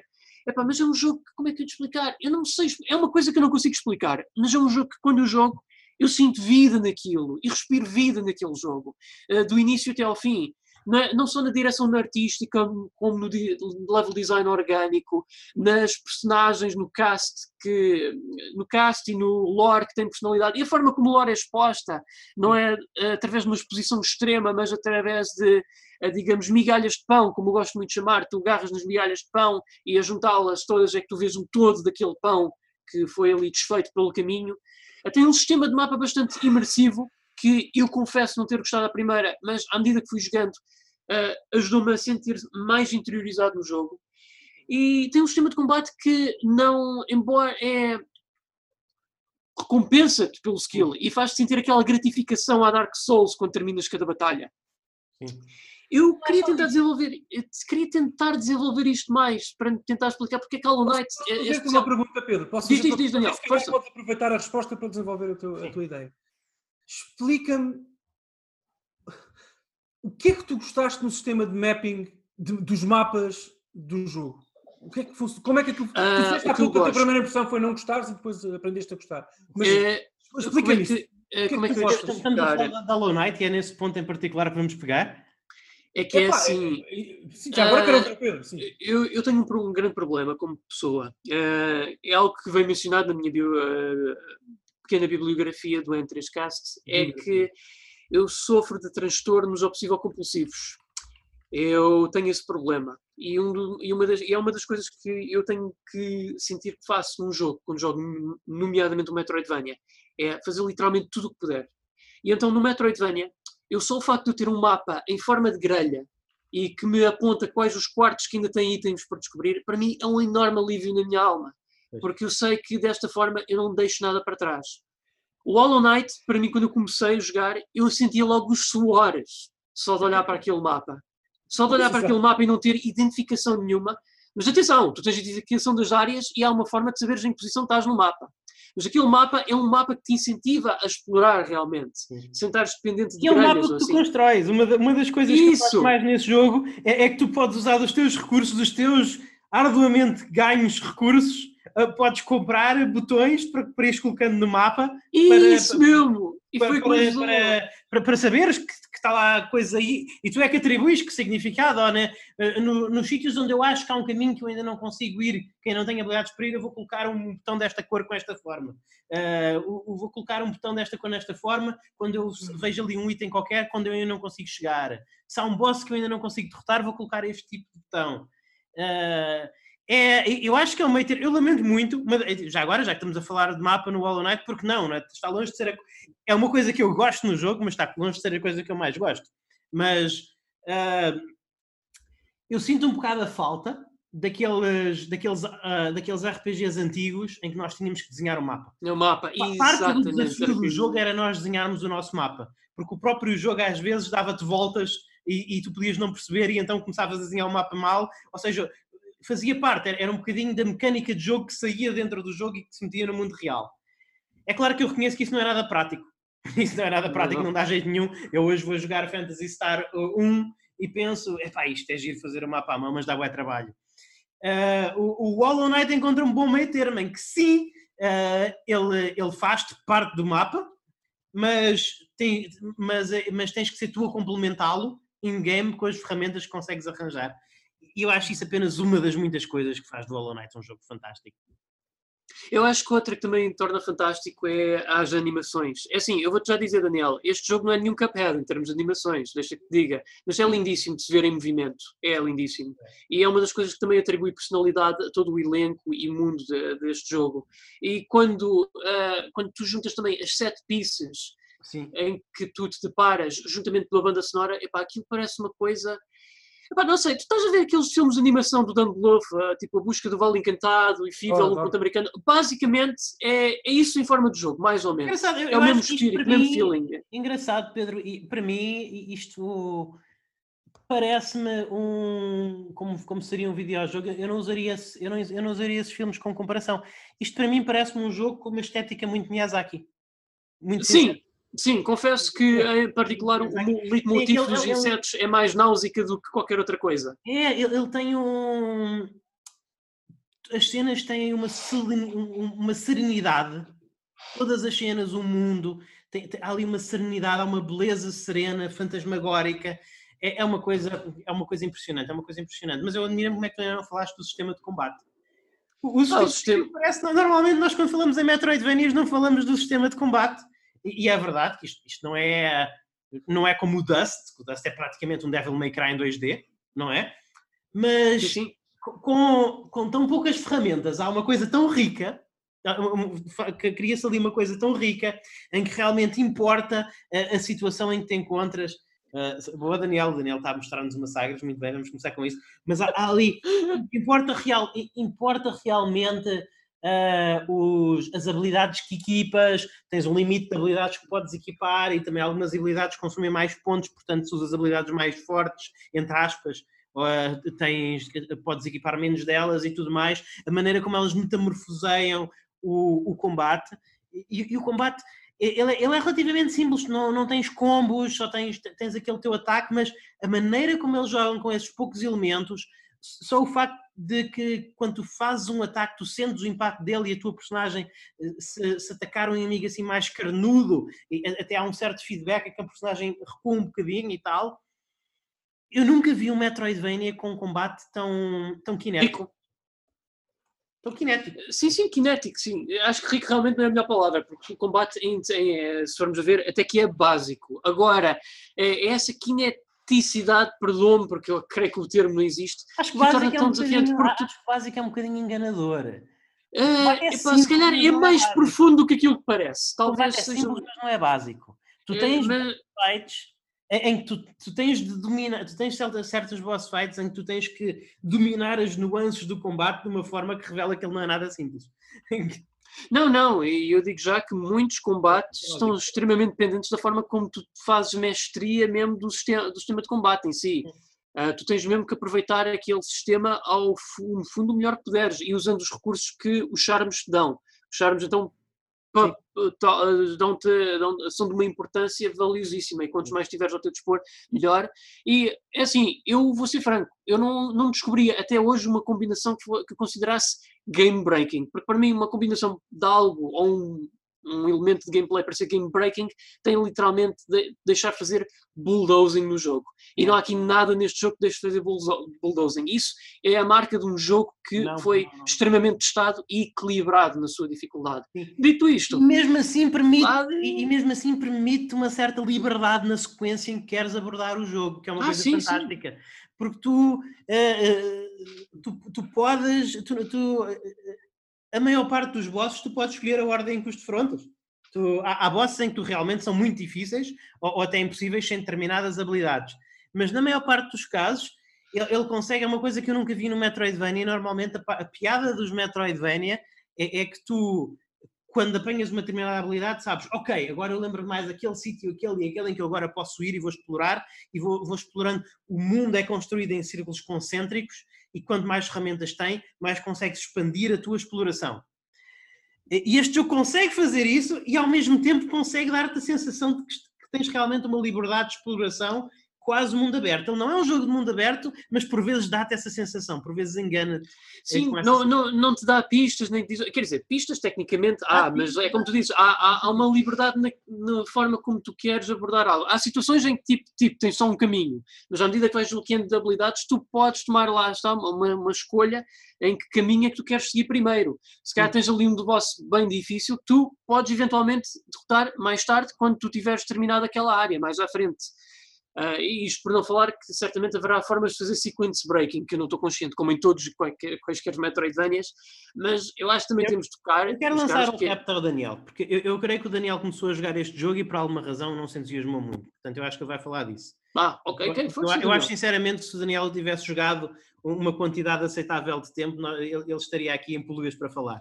Uh, Epa, mas uh, eu. eu eu, eu, sei, nós às vezes falamos, nós falamos muito, especialmente o Daniel, mas todos nós falamos um bocadinho em como há aqueles jogos que tentam imitar o Dark Souls. Há, há aqueles jogos em que as pessoas jogaram o Dark Souls e pensaram, ok, eu quero fazer um jogo assim. E, hum. e, e alguns são mais bem sucedidos do que outros, mas nunca é.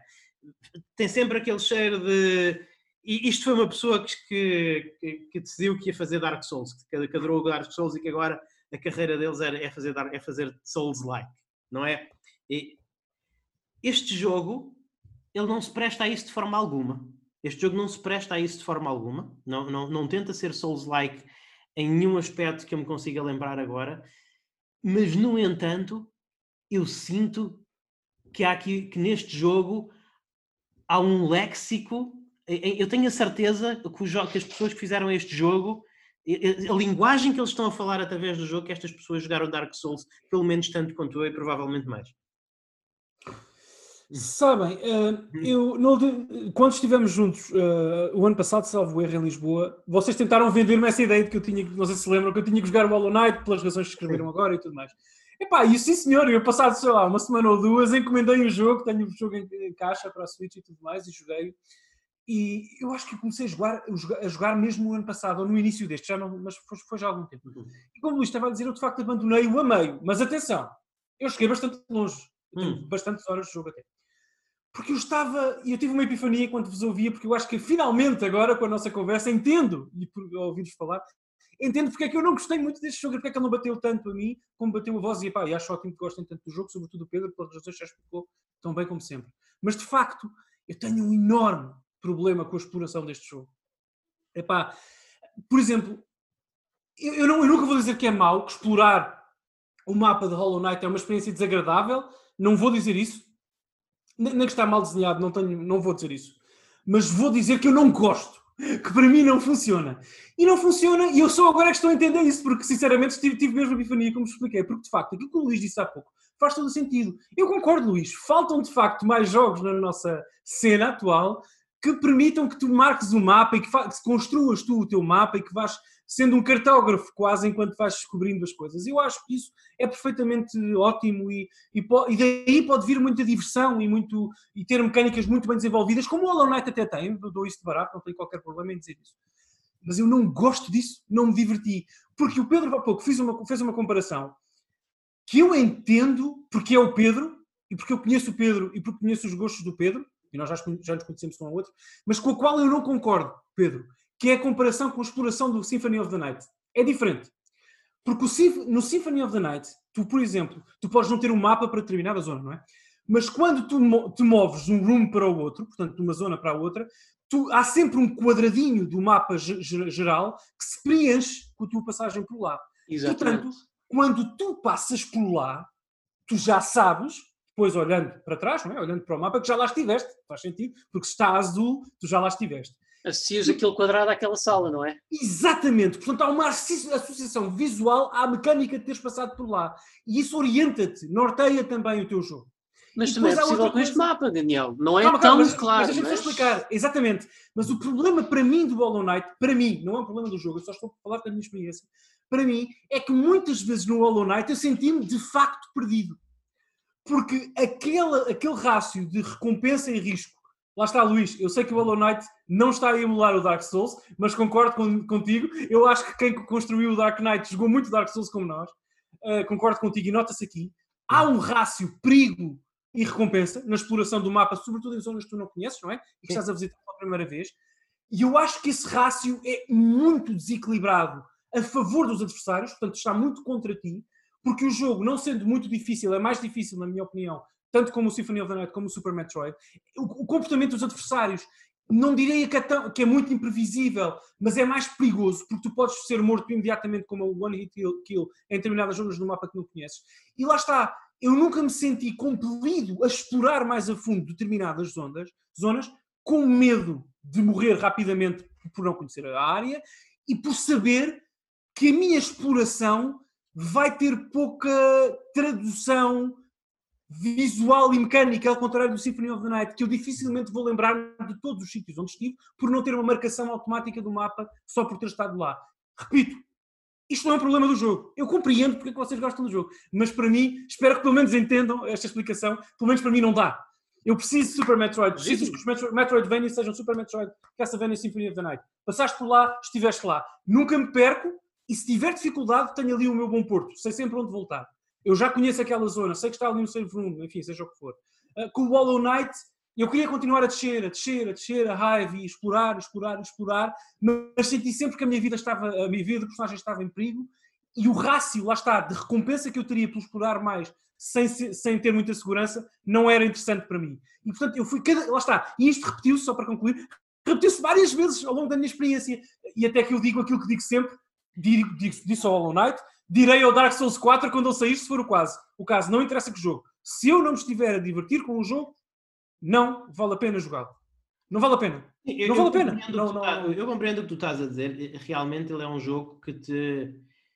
Ele obriga-te a sair da zona de conforto muito mais do, do que os jogos modernos, naturalmente, obrigam. Eu, sinceramente, lá está, o, o meu, a minha referência a Dark Souls é o Dark Souls 1 eu, eu não gostei dos outros dois tanto quanto, tanto quanto tu, se bem que acho que são excelentes jogos. Claro, o pior Dark Souls será sempre um dos melhores jogos de sempre.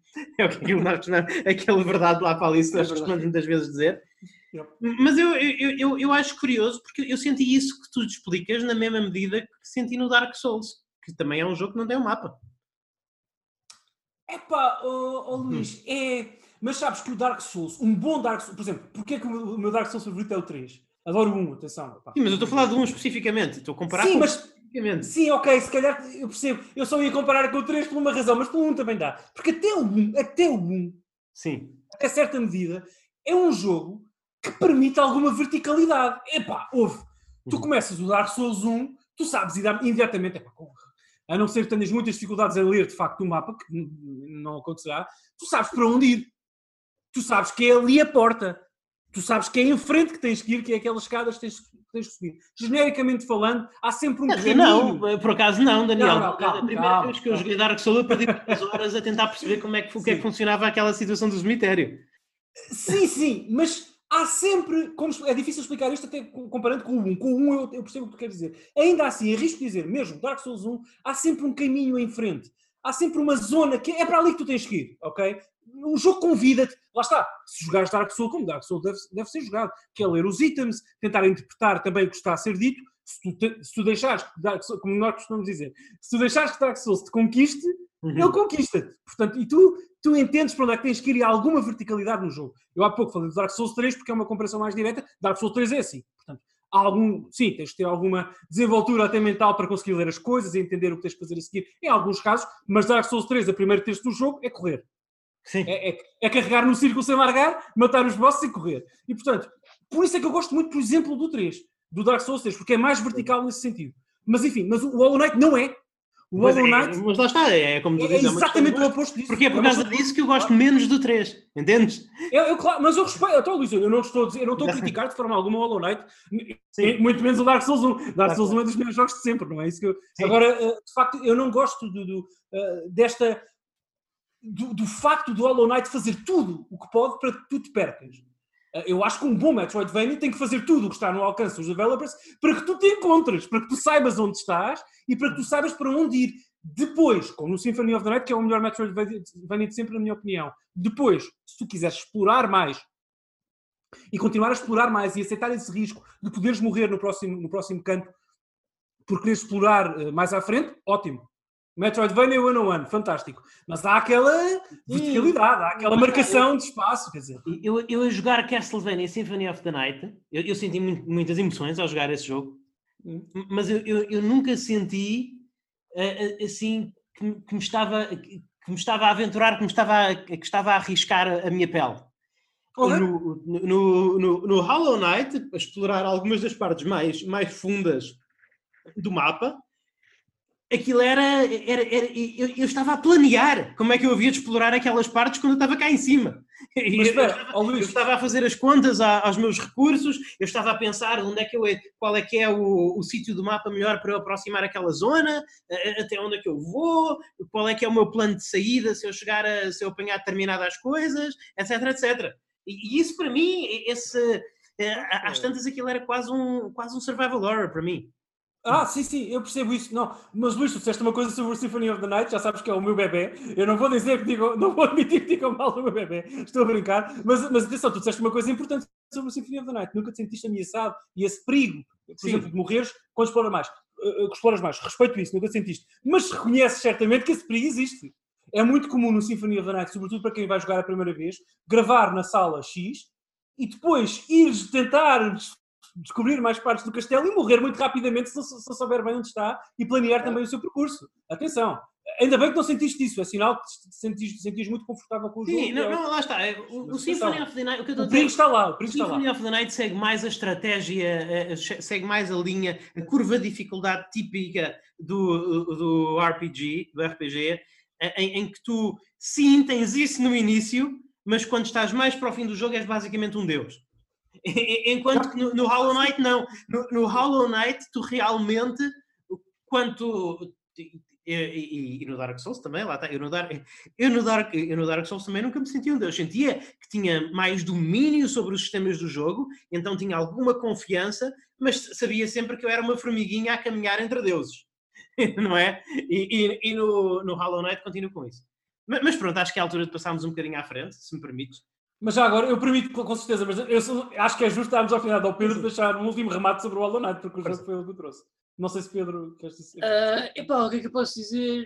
É assim, eu, só uma dica, Daniel, que no futuro pode ser que só uma vez decidires voltar a pegar no jogo, uh, na comunidade Steam, eles têm lá uma secção de guias, há lá uma em que te oferecem um mapa bem detalhado e completo de todas as áreas e podes encontrar nelas. Pá, se te ajudar, se te ajudar. mas sabes que isso é o que o, Luís estava a dizer, isso também eh, derrota um bocadinho, ou seja, isso derrota um derrota, bocadinho. Jogo, é, é verdade, eu uh, pessoalmente eu usei para ter o 100% depois de terminar ah, o jogo, sim, pelo menos uma claro, vez. Claro, claro, não, mas, isso, epá, mas, mas, mas, é assim, mas, mas, mas, Daniel, se fores usar isso, epá, eu não vou estar a apontar-te e dizer, ah, não tiveste experiência Knight oh, Nunca. Eu Pedro, sou da opinião Pedro, que as pessoas devem e tá, devem jogar os jogos da forma como elas mas, sentem deixa-me só falar totalmente um, um, minuto, um minuto dessa tal experiência genuína, porque o, o a versão física in, inclui é. genuinamente um mapa, eu sei que é a versão física normal, não é a de luz, porque eu não comprei a, a, a inclui genuinamente um mapa, que sim, não é um mapa detalhado, mas dá-te alguma ideia, é, é, como se fosse umas pistas, e eu também gostei disso, também foi um detalhe que eu gostei. Eu, eu, podia, eu, eu, eu, podia estar a olhar para o mapa que veio fisicamente na caixa do jogo pensar: olha, aquela zona tem ar de que isto. E, e isso também foi uma parte do meu divertimento. Pá, hum. ótimo. Eu, sério, eu, eu prometo-vos aqui que hei de dar mais uma oportunidade ao jogo, até porque a nossa conversa foi muito elucidativa para mim. Eu hum. só espero que entendam que eu não tenho resistência nenhuma, não tenho nada contra o Hollow Knight. Sim. Mas, mas, mas Daniel, já, já, agora eu, eu, queria passar à frente, mas, mas tenho que perguntar isso, já que tu jogaste claro. metade do jogo. É que, tu não achaste aquelas boss fights deliciosas? Porque eu, eu acho, eu pessoalmente não, não, não é a minha boss fights não são a minha cena, mas eu estava a jogar essas boss fights e estava a pensar em ti, Daniel. Sim, uh, obrigado Luís, eu acho que tu pensas muitas vezes em mim, eu também penso muitas vezes em ti, isso diz muito sobre nós. E já agora, agora... Eu... Não, deixa Sim, Daniel, conclui, conclui, conclui, Daniel. Não, não, eu queria só concluir. Sim, uh, eu gostei muito até do design artístico das personagens, portanto, dos bosses em si, dos movimentos que cada um deles tem. Epá, sim. Mas lá está, no, na, no meu Lizard Brain, o meu cérebro estava sempre a dizer: Ok, estás a divertir-te com esta batalha de boss, quando isto acabar, é, vamos regressar a Good Old Town! Vamos lá perder-nos durante mais duas horas nesta cave sem luz, em que podes ser morto sem, do nada por um adversário que nunca viste antes e sem qualquer sistema de mapeamento uh, interessante. Epá, é, é, Pronto, é uma questão, como o Luís disse, de gosto. O, o Pedro trouxe este jogo, eu entendo perfeitamente a, a, a, a mini dissecação que o Pedro fez, dissecção que o Pedro fez, e entendo o que o Luís disse. Agora, lá está, quando um jogo não me conquista assim, é para depois trazer-me de volta é difícil, certamente que é igual para vocês. Mas Pedro, não sei se querias dizer alguma coisa para, para fechar este tema. Era só que e é uma pergunta que eu lanço aqui ao Luís Carlos. Luís Carlos, eu, eu, eu, para mim, é assim, claro que do início para fim, o Hollow Knight é um jogo que me disse logo que era especial e que ia uhum. ficar mar, marcado para a minha vida, mas eu acho que há um momento, eh, todos nós, para nós todos, temos sempre aquele momento marcante no jogo, aquele momento que fica tipo em, gravado na nossa memória como uma fotografia. Eu, tentando não fazer aqui spoiler para o Daniel e para a audiência, aquela descida em particular para tu encontrares um item que te permite avançar para a fase final do jogo, é pá, tens de me dizer que aquilo pá, foi então, especial. É, é, é especial. É, é, aquilo, é, tipo, aquilo parece uma coisa saída. Eu não sei explicar aquilo. vocês estão tão apaixonados pelo jogo que eu sinto que estou a segurar a vela. Porque Epá, eu, sério. excluído, mas eu realmente eu tenho muita pena. Eu tenho muita pena ter este coração de gelo, mas esse, jogo, esse, jogo entrou, esse jogo entrou para os meus top 10 favoritos de sempre. E meus também. E eu estou desejoso. Não sei se partilharás a minha, minha opinião. Eu estou temeroso. Eu estou desejoso. Estás temeroso pela sequela. Sim, eu, eu, esse, esse jogo tem um lugar tão especial no meu coração que, que, que eu sinto que a, a, sequela vai. É muito difícil a sequela não me desapontar. Mas agora eu vou-te dizer aqui um fun factor, Luís Carlos. Essa sequela era suposto ter sido uma expansão DLC, que acabou por não ser porque o scope do jogo foi mais para além daquilo que eles pensavam. O que Mas pode ser bom ou mau. O DLC também é um bocadinho meh. Ah, sim, sim, eu, eu posso dizer com. Isto eu digo já isso, acho que daria um bom tema para um caso no futuro, é que epá, os jogos de Kickstarter têm de parar de fazer stretch goals, porque eu acho que os stretch goals, muito conteúdo de stretch goal que eles fazem é supérfluo sim. à experiência base, muito francamente. Começo a achar que já não vale a pena esperar para os jogos estarem terminados, como é o caso, por exemplo, do Shovel Knight, quando o conteúdo extra que oferecem não chega aos calcanhares da, experiência base, na minha opinião. Ok, bem, mas, mas realmente sim, eu, é claro que eu vou jogar o Hollow Knight 2, mas com muito, com muito medo, com muito medo. Uh, enfim, uh, uh, é a minha vez, portanto, e eu vou começar, a, é assim, eu, eu, pensei em muitos jogos, mas lá está, e eu sigo um bocadinho a linha de pensamento do Daniel, em que às vezes eu, eu posso vir aqui ser muito ser muito culto, ser, ser muito eh, ser muito perito na cultura de videojogos e, e, e, conhecedor de videojogos e tal, mas no final de contas eu acho que se eu quero ser sincero acerca de que jogos são os meus favoritos, então o meu critério tem de ser os jogos que eu joguei durante mais tempo. Porque no final é essa, para mim é essa a marca de que um jogo é bom, é, é quando eu tenho mil jogos para jogar, tenho um tempo finito em que jogar e eu continuo a voltar a jogar aquele jogo. Só uma pequena interrupção, Luís Carlos. Eu concordo com tudo o que disseste, mas para mim há outra coisa que para mim é a marca de um bom jogo. É quando tu jogas um jogo e daqui a tipo um mês, um ano, tu estás a pensar nele e ter memórias também, dele. Também, mas pronto. Uh, olha, mas então, eu quero falar de um jogo que já falei várias vezes no N3Cast, portanto também não vou, espero não, falar, não falarmos dele durante tanto tempo como do Hollow Knight. Mas realmente um dos meus jogos indie de sempre uh, tem que ser o Quest of Dungeons o Quest of Dungeons. Ah, Portanto, ah, David Amador, amigo do N3Cast, e, e, David Amador, amigo do N3Cast e, e produtor sim, sim. português de videojogos, é esse. O teu jogo, Quest of Dungeons, é um dos meus jogos indie favoritos de sempre, porque foi um, foi um dos jogos indie que eu mais que eu joguei durante mais horas. É, é, é, pode parecer um bocadinho ridículo, é um jogo extremamente humilde, é, um, um roguelike com gráficos tipo 8 bits, Uh, está disponível em todas as plataformas, basicamente. Eu, eu por piada, uh, eu, eu por piada fui jogá-lo um bocadinho na, na, versão iOS, no meu iPhone. E eu joguei este jogo durante horas e horas e acabei várias vezes. Acabei várias vezes e, e, e acabei com todas as personagens, porque há várias personagens no, no, jogo. É um, tem um mago, tem um necromancer, tem um, um arqueiro, tem um warrior. Uh, não é um necromancer, é um druida, perdão. e o que é que eu gosto tanto neste jogo? É, eu, como fã, como, como pessoa que, que, joga RPGs desde, desde que se tornou um gamer, literalmente o RPG, o RPG é o género da minha vida, e eu gosto muito de roguelikes. Roguelikes, portanto, especificamente jogos com morte permanente, jogos em que nós temos uma personagem, começamos, começamos com uma personagem, estamos a, a, a navegar por uma dungeon, por uma dungeon randomizada, por uma dungeon com, com, com uma, dungeon que é gerada aleatoriamente e evoluímos esse personagem a um ritmo rápido com as coisas que encontramos e com as batalhas que lutamos, mas quando morremos é de vez. E eu gosto muito desse género de jogos, porque é um, jogo, é um género de jogo extremamente desafiante. Eu quando vou jogar um, um jogo como Sheer and the Wandered para a Nintendo DS, Sheer and the Wanderer para a Nintendo DS, ou, ou como NetHack para o PC, ou, ou assim, eu estou a embarcar numa demanda que exige que, que, eu, que eu traga o meu A-game, exige que eu traga todos os conhecimentos que adquiri em 20 anos a jogar RPGs. E é realmente, um, é, é, realmente um evento, é uma coisa para a qual eu tenho de me preparar psicologicamente. Eu estou a jogar porque me divirto, estou a fazê-lo porque me divirto, mas é uma diversão que é centrada no meu no desafio que é conseguir dominar os sistemas de jogo, dominar, ter, eh, sentir que estou no domínio total dos sistemas de jogo e ter aquela tensão que não há, em que não há margem para erro. É realmente uma experiência de vida e de morte, tanto quanto é possível tê-la num videojogo. E essa tensão é extremamente prazerosa, mas também é extremamente desgastante. E Quest of Dungeons é um jogo que aplica estes princípios, mas de forma extremamente acessível. Ou seja, as mecânicas são, têm mecânicas muito menos elaboradas. O Quest of Dungeons tem talvez 10% das mecânicas do NetHack, ou 10% das mecânicas de um. Uh, não me lembro agora como é que se chama, quem é inspirado no Senhor dos, o Senhor dos Anéis, a uh, Hangband, acho, que é.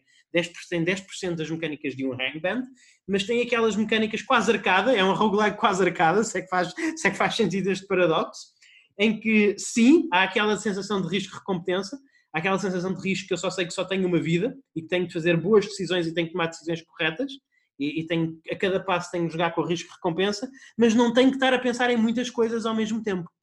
Não é? Há, há uma quantidade muito limitada de variáveis que eu tenho que ter em conta à medida que vou explorando a masmorra. Então isto é um roguelike que eu posso jogar relativamente de forma prazerosa. É, é, é, literalmente um jogo de telemóvel, se bem que eu joguei a maior parte das horas que o joguei, foram muitas no, no PC. É, é um, é, é, um jogo que é fácil começar, é fácil acabar, consigo fazer uma run inteira em, até em, em menos de uma hora. As quatro personagens são bastante distintas. É, é, é um, é, é, um gozo soberbo. Eu consigo ter a minha dose de roguelike eh, sem, sem ter que estar a, a preparar-me como se, para o equivalente intelectual de uma meia maratona. E, e, é por isso que eu adoro esse jogo. E ainda hoje o jogo, ocasionalmente. Epá, eu, uh, epá, eu digo-lhes casos, da mesma forma como o Deus Ex é aquele jogo que, quando eu ouço o nome, tá, temos que ir instalar, e, e com licença já agora. e... Acabaste de instalar o Deus Ex? Está tá a instalar. okay. uh, o Quest of Dungeons é aquele jogo que sempre que eu me lembro do nome, nem o ouço, eu lembro-me, é, eu penso sempre, epá, eu tenho mesmo de ir ao site do David e comprar o jogo diretamente lá.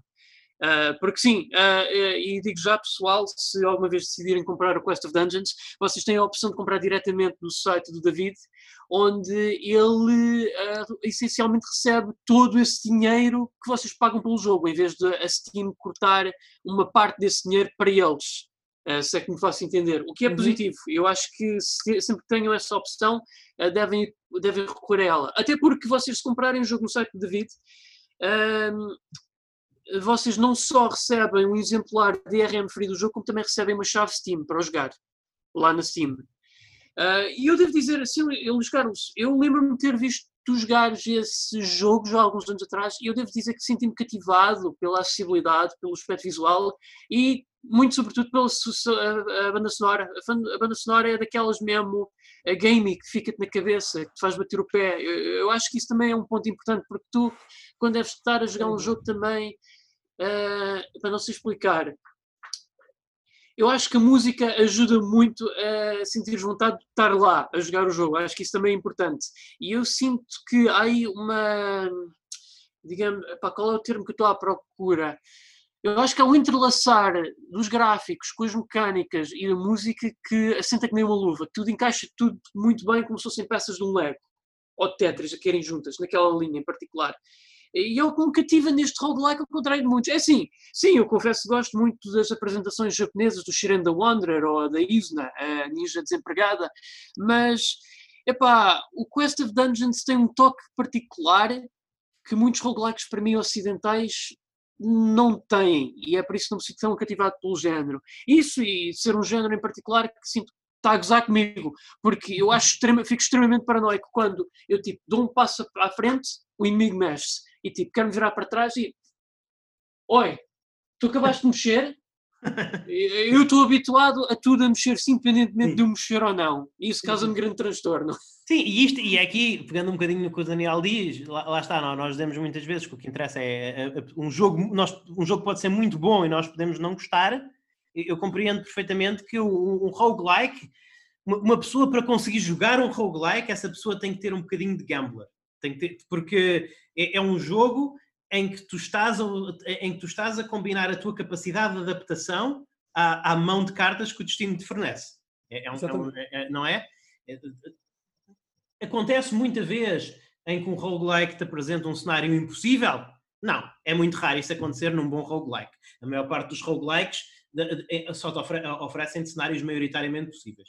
Mas às vezes acontece e tu tens de saber que é a vida e que tens de viver com isso. eu sei, eh, uma coisa é certa, o roguelike, no roguelike há uma coisa tão certa no roguelike como no jogo Dark Souls. É que a morte acontece sempre, mais cedo ou mais tarde. Mas já agora, Pedro, para nós tudo é Dark Souls, não é? Eu acho que nós encontramos semelhanças entre o Super Mario Galaxy e o Dark Souls, quer dizer, não, não, não há hipótese. Mas deixa-me já agora sublinhar e parabenizar o Luís pela escolha, porque é um, eu nunca imaginei que trouxesse este jogo. Já agora um grande abraço ao David, que já participou de facto nos nossos eh, podcasts da, da vida antiga do, do Antrascast. Uh, na altura, ou, ou, um pouco depois, tu convidaste-me insistisse que, que, eu insistisse, uh, que eu experimentasse esse jogo. Nunca tive a oportunidade de jogar, infelizmente. Quero, quero fazê-lo em breve, tenho muita curiosidade. Uh, já sabes a minha doutrina relativamente a essas questões, que eu acho que é a mesma que tu segues, corrija-me se eu estiver enganado, mas não é por um jogo ser português que eu valorizo mais ou menos. Uh, tenho admiração pelo David por, ter, por ele ter feito o que fez. Uh, foi o primeiro, o primeiro português a ter um jogo publicado numa plataforma Nintendo. que é extraordinário. Uh, e aliás, eu e o David temos algumas coisas, em, algumas coisas em comum nesse aspecto, uh, mas enfim. Uh, agora, eu não sinto qualquer apelo por este jogo por, por, por causa do género a que ele pertence. eu já vos expliquei no passado e eu, hoje parece que estou a ser o, o, tipo do não, o tipo que não gosta das vossas. Não é nada disso, é, tem que ser só, já falei convosco sobre isso no passado. é aquilo que o Luís disse. Eu acho que uma pessoa que investe tempo a sério, como o Luís investiu, uh, num roguelike, por muito competente e bom que seja, certamente é o caso do Quest of Dungeons, um, tem que ser uma pessoa, um gambler. É exatamente isso. Tem que ser alguém que esteja, que esteja disposto a, a, aceitar perder muito do seu investimento de um momento para o outro. E para mim, um RPG, este, um RPG, mais ou menos um RPG, mas um jogo de ação com vertente RPG, em que tu tens como objetivo desenvolver a tua personagem e tudo mais.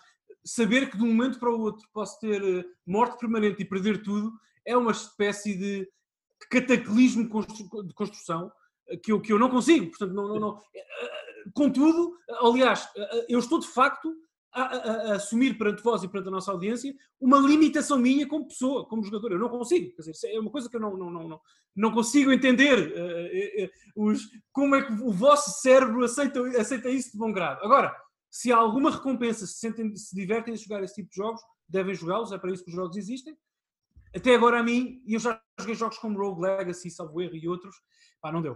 Uh, não deu porque, porque, porque uh, um jogo que não respeita o progresso que eu faço está a convidar que eu não jogue. Mas é, uma, é um problema com o género. Eu, eu, concordo, eu concordo plenamente contigo, Daniel. Eu, eu até vou-te contar uma coisa. Uh, eu acho que um dos primeiros roguelikes que eu joguei foi na PlayStation 1, que foi o Torneco's Legacy, que é um spin-off -huh. do Dragon Quest. Yep. Uh, quando eu decido fazer grind e quando o jogo decide, decide dizer: Oh, ah, estás com fome, seria uma pena se tu morresses à fome, né? Eu, por simplesmente, chego com o botão, com o dedo no botão power e adeus o jogo. Hum. Epá, eu percebo, Luís, eu percebo a tua cena com o jogo e acho muito bem ter escolhido, mas lá está, eu acho que também compreendes o que eu, estou, o que eu digo e o que o teu irmão disse sim, também. Sim, sim. É, é, de facto. Mas, mas lá está, eu, é sempre, eu, incentivo sempre toda a gente que. Uh, eu incentivo as pessoas que têm medo de roguelikes a, a experimentar este jogo, porque lá está, é, é, este jogo é um paradoxo, ele é um roguelike acessível. É, é o roguelike mais acessível que eu já joguei e, e, é realmente uhum. extremamente acessível. Não é acessível só em comparação com uma coisa como NetHack ou, ou como NetHack ou, ou Moria ou, ou Hangband. É, é, é realmente um jogo acessível, no geral. No panorama geral dos videojogos é um jogo acessível. É um jogo... Fun fact, eu quando eu tive de quarentena no lar, eu, tudo que eu tinha para jogar era um roguelike feito em HC baseado no Alien. Uh, eu estava sempre a morrer, mas opa, era Alien. E eu tinha que me desenrascar com alguma coisa. Com o que eu Pelo menos era melhor que o Alien Isolation, certamente, Pedro. Não, não, não, não. Não, não, não era, não. Enfim, nunca, ah, nunca. Daniel, Daniel, vamos piada, parar, é vamos parar de estender o tema. Já estamos a. Este podcast já vai com uma hora e meia e nós ainda temos um okay, jogo para cada um, portanto, por favor, Daniel. Sim, claro, desculpa, eu prometo não falar mais sobre Alien Isolation nem Dark Souls hoje. Uh, bom, uh, uh, o, Pedro há pouco fez uma. pôs aqui um cheat code. Eu queria fazer a mesma coisa. Menções honrosas. Os meus dois jogos indie favoritos de sempre talvez sejam o Cuphead e o Transistor. Curiosamente, ambos desta geração. Já falei muito sobre eles na vida anterior do Hunters Cast. Quem nos seguia já conhece a minha opinião sobre esses jogos. Aliás, o Cuphead foi o meu jogo do ano, no ano em que saiu. Enfim, não quero fal falar muito mais. Portanto, resolvi, mais uma vez, trazer um jogo aqui sobre o qual penso que nunca falei, ou se falei foi só precisar de jogar uma hora de Bang depois disto, só, só para limpar o palato. claro, claro. Ok, calma, calma, calma. O Luís tem problemas com jogos como o Transistor, me disse outra história. Uh, e como, com o Cuphead também, boa.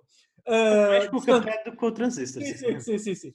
Eu resolvi trazer aqui um jogo, uh, que é um jogo de 2009, já tem 11 anos, que eu joguei muitas horas na minha PS Vita. Ele está disponível também para PC e até para Uia. Meus amigos, vamos falar de um jogo da Uia no nosso podcast. Uia! Uh, Uia, que é o Cannabolt.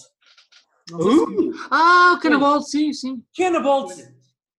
Cannabolt é o melhor Endless Runner de sempre, ok? Se não concordarem, têm que trazer pontos importantes eu concordo. para a discussão. Não, eu, eu, diria que é o segundo, porque há, há, o, há o Unicorn, o Robot Unicorn Attack, que só pela banda sonora Ok, pronto, é o segundo, Luís Magalhães, eu vou dizer que é o primeiro, whatever. Epá, Eu, coisa, fala mais desse jogo, porque eu, eu, eu, joguei esse- eu não vou dizer que joguei uma quantidade enorme desse jogo, mas eu joguei esse jogo. Na, na altura em que esse jogo andava na berra, eu, eu joguei, eu, eu joguei -o várias vezes.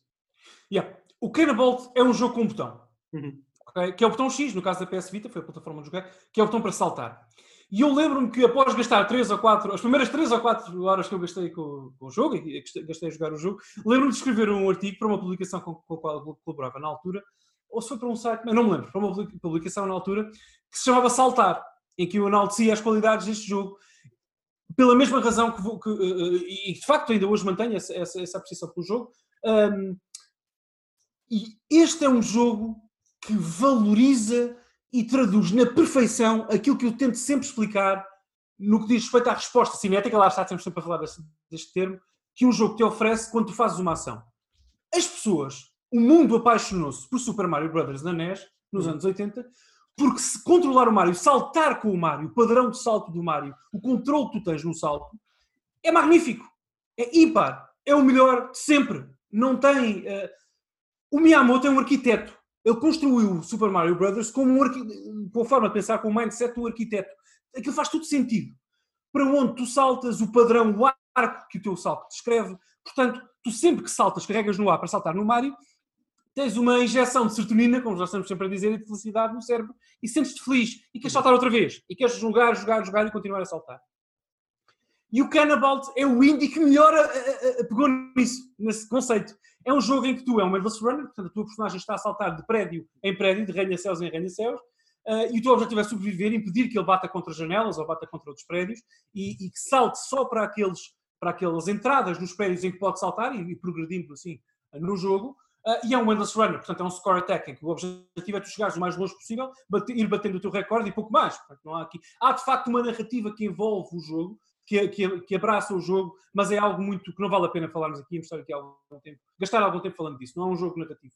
Ah, mas, portanto, saltar é hiper divertido. O padrão que a personagem, o padrão- do salto que a personagem cumpre ou descreve quando carregas no X para saltar é sempre o mesmo, é sempre igual. Tu ganhas uma intimidade mecânica com o jogo muito rapidamente, 30 minutos, sabes tudo o que tens para saber, percebes o timing em que tens de saltar, o timing em que não podes saltar, os tipos de edifícios para os quais saltas e a partir dos quais saltas. Ah, portanto, é um jogo muito simples, mas que, e sabendo eu que temos pouco tempo, ah, faz exatamente isso. Portanto, é um jogo que diz: Ei, eu vou injetar-vos uma com uma seringa de felicidade, felicidade, lá está, no cérebro, sempre que vocês carregarem no X para saltar, se o fizer, se respeitarem as regras do meu mundo e se saltarem aqui, com este timing, para estes edifícios. Ah, e portanto é, é muito divertido. Ah, já sabem que eu detesto a palavra viciante no que vi- videojogos diz respeito, mas vou usá-la aqui mais uma vez excepci- excepcionalmente. É um jogo que tu podes começar a jogar se calhar às 11 da noite, 11 e meia, para tentar adormecer, descontrair um bocadinho, e quando dás por ti são 2 da manhã e já devias estar a dormir há algum tempo. É um jogo que é, um é é uma espécie, se a Game Gear papava pilhas, este papa horas, não é? Portanto, Uhum. pa- é, é de facto, destrói o teu calendário ah, e, os, e os teus horários, porque é um jogo hiper divertido, ah, é super rápido, tu morres, carregas no X, estás imediatamente de volta na ação, não há loading, esperas, nada. Um, e de facto tu queres ser bom, tu queres, eh, sempre que perdes, tu entendes porque é que perdeste. E isso é a marca de um excelente jogo de plataformas e um excelente Endless Runner. Tu sabes sempre porque é que perdeste. É um jogo muito justo.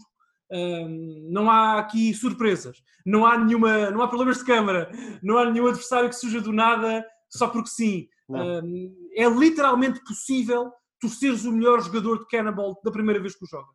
Porque se tu entenderes a- a- o timing dos saltos nos, nos primeiros 3, 4 minutos e os diferentes obstáculos que vão aparecendo repetidamente, lá está, Uhum. e se sentires o, o- o timing, lá está, do salto, repito, tu podes ser um, podes, eh, sem perder uma vez, bater o recorde do mundo, Cannibal, porque eh, de facto o jogo só, só depende da atenção que tu escolhes dar.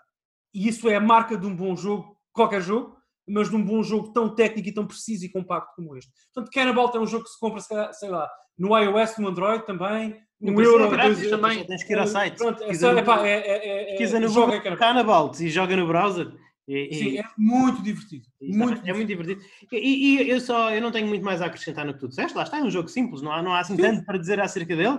Uh, mas espanta-me como é que tu não, não, não tocaste no aspecto visual, porque eu acho que o jogo, ah. apesar de ser extremamente é visualmente bonito, é. visual, trabalha com uma paleta muito, muito limitada, com uma resolução muito limitada, mas com essa paleta consegue, consegue, no entanto, fazer uma coisa extremamente dinâmica e um, yeah. consegue estabelecer um cenário extremamente dinâmico e ativo yeah, yeah, e com pequenos, com pequenos pormenores que lá está que também contam um bocadinho de história de que é que o teu gajo que não para de correr está a fugir é tipo de uma invasão, uma espécie de uma invasão extraterrestre, são tudo coisas que são ditas, mas tu vais observando os tags no cenário é super interessante. Sim.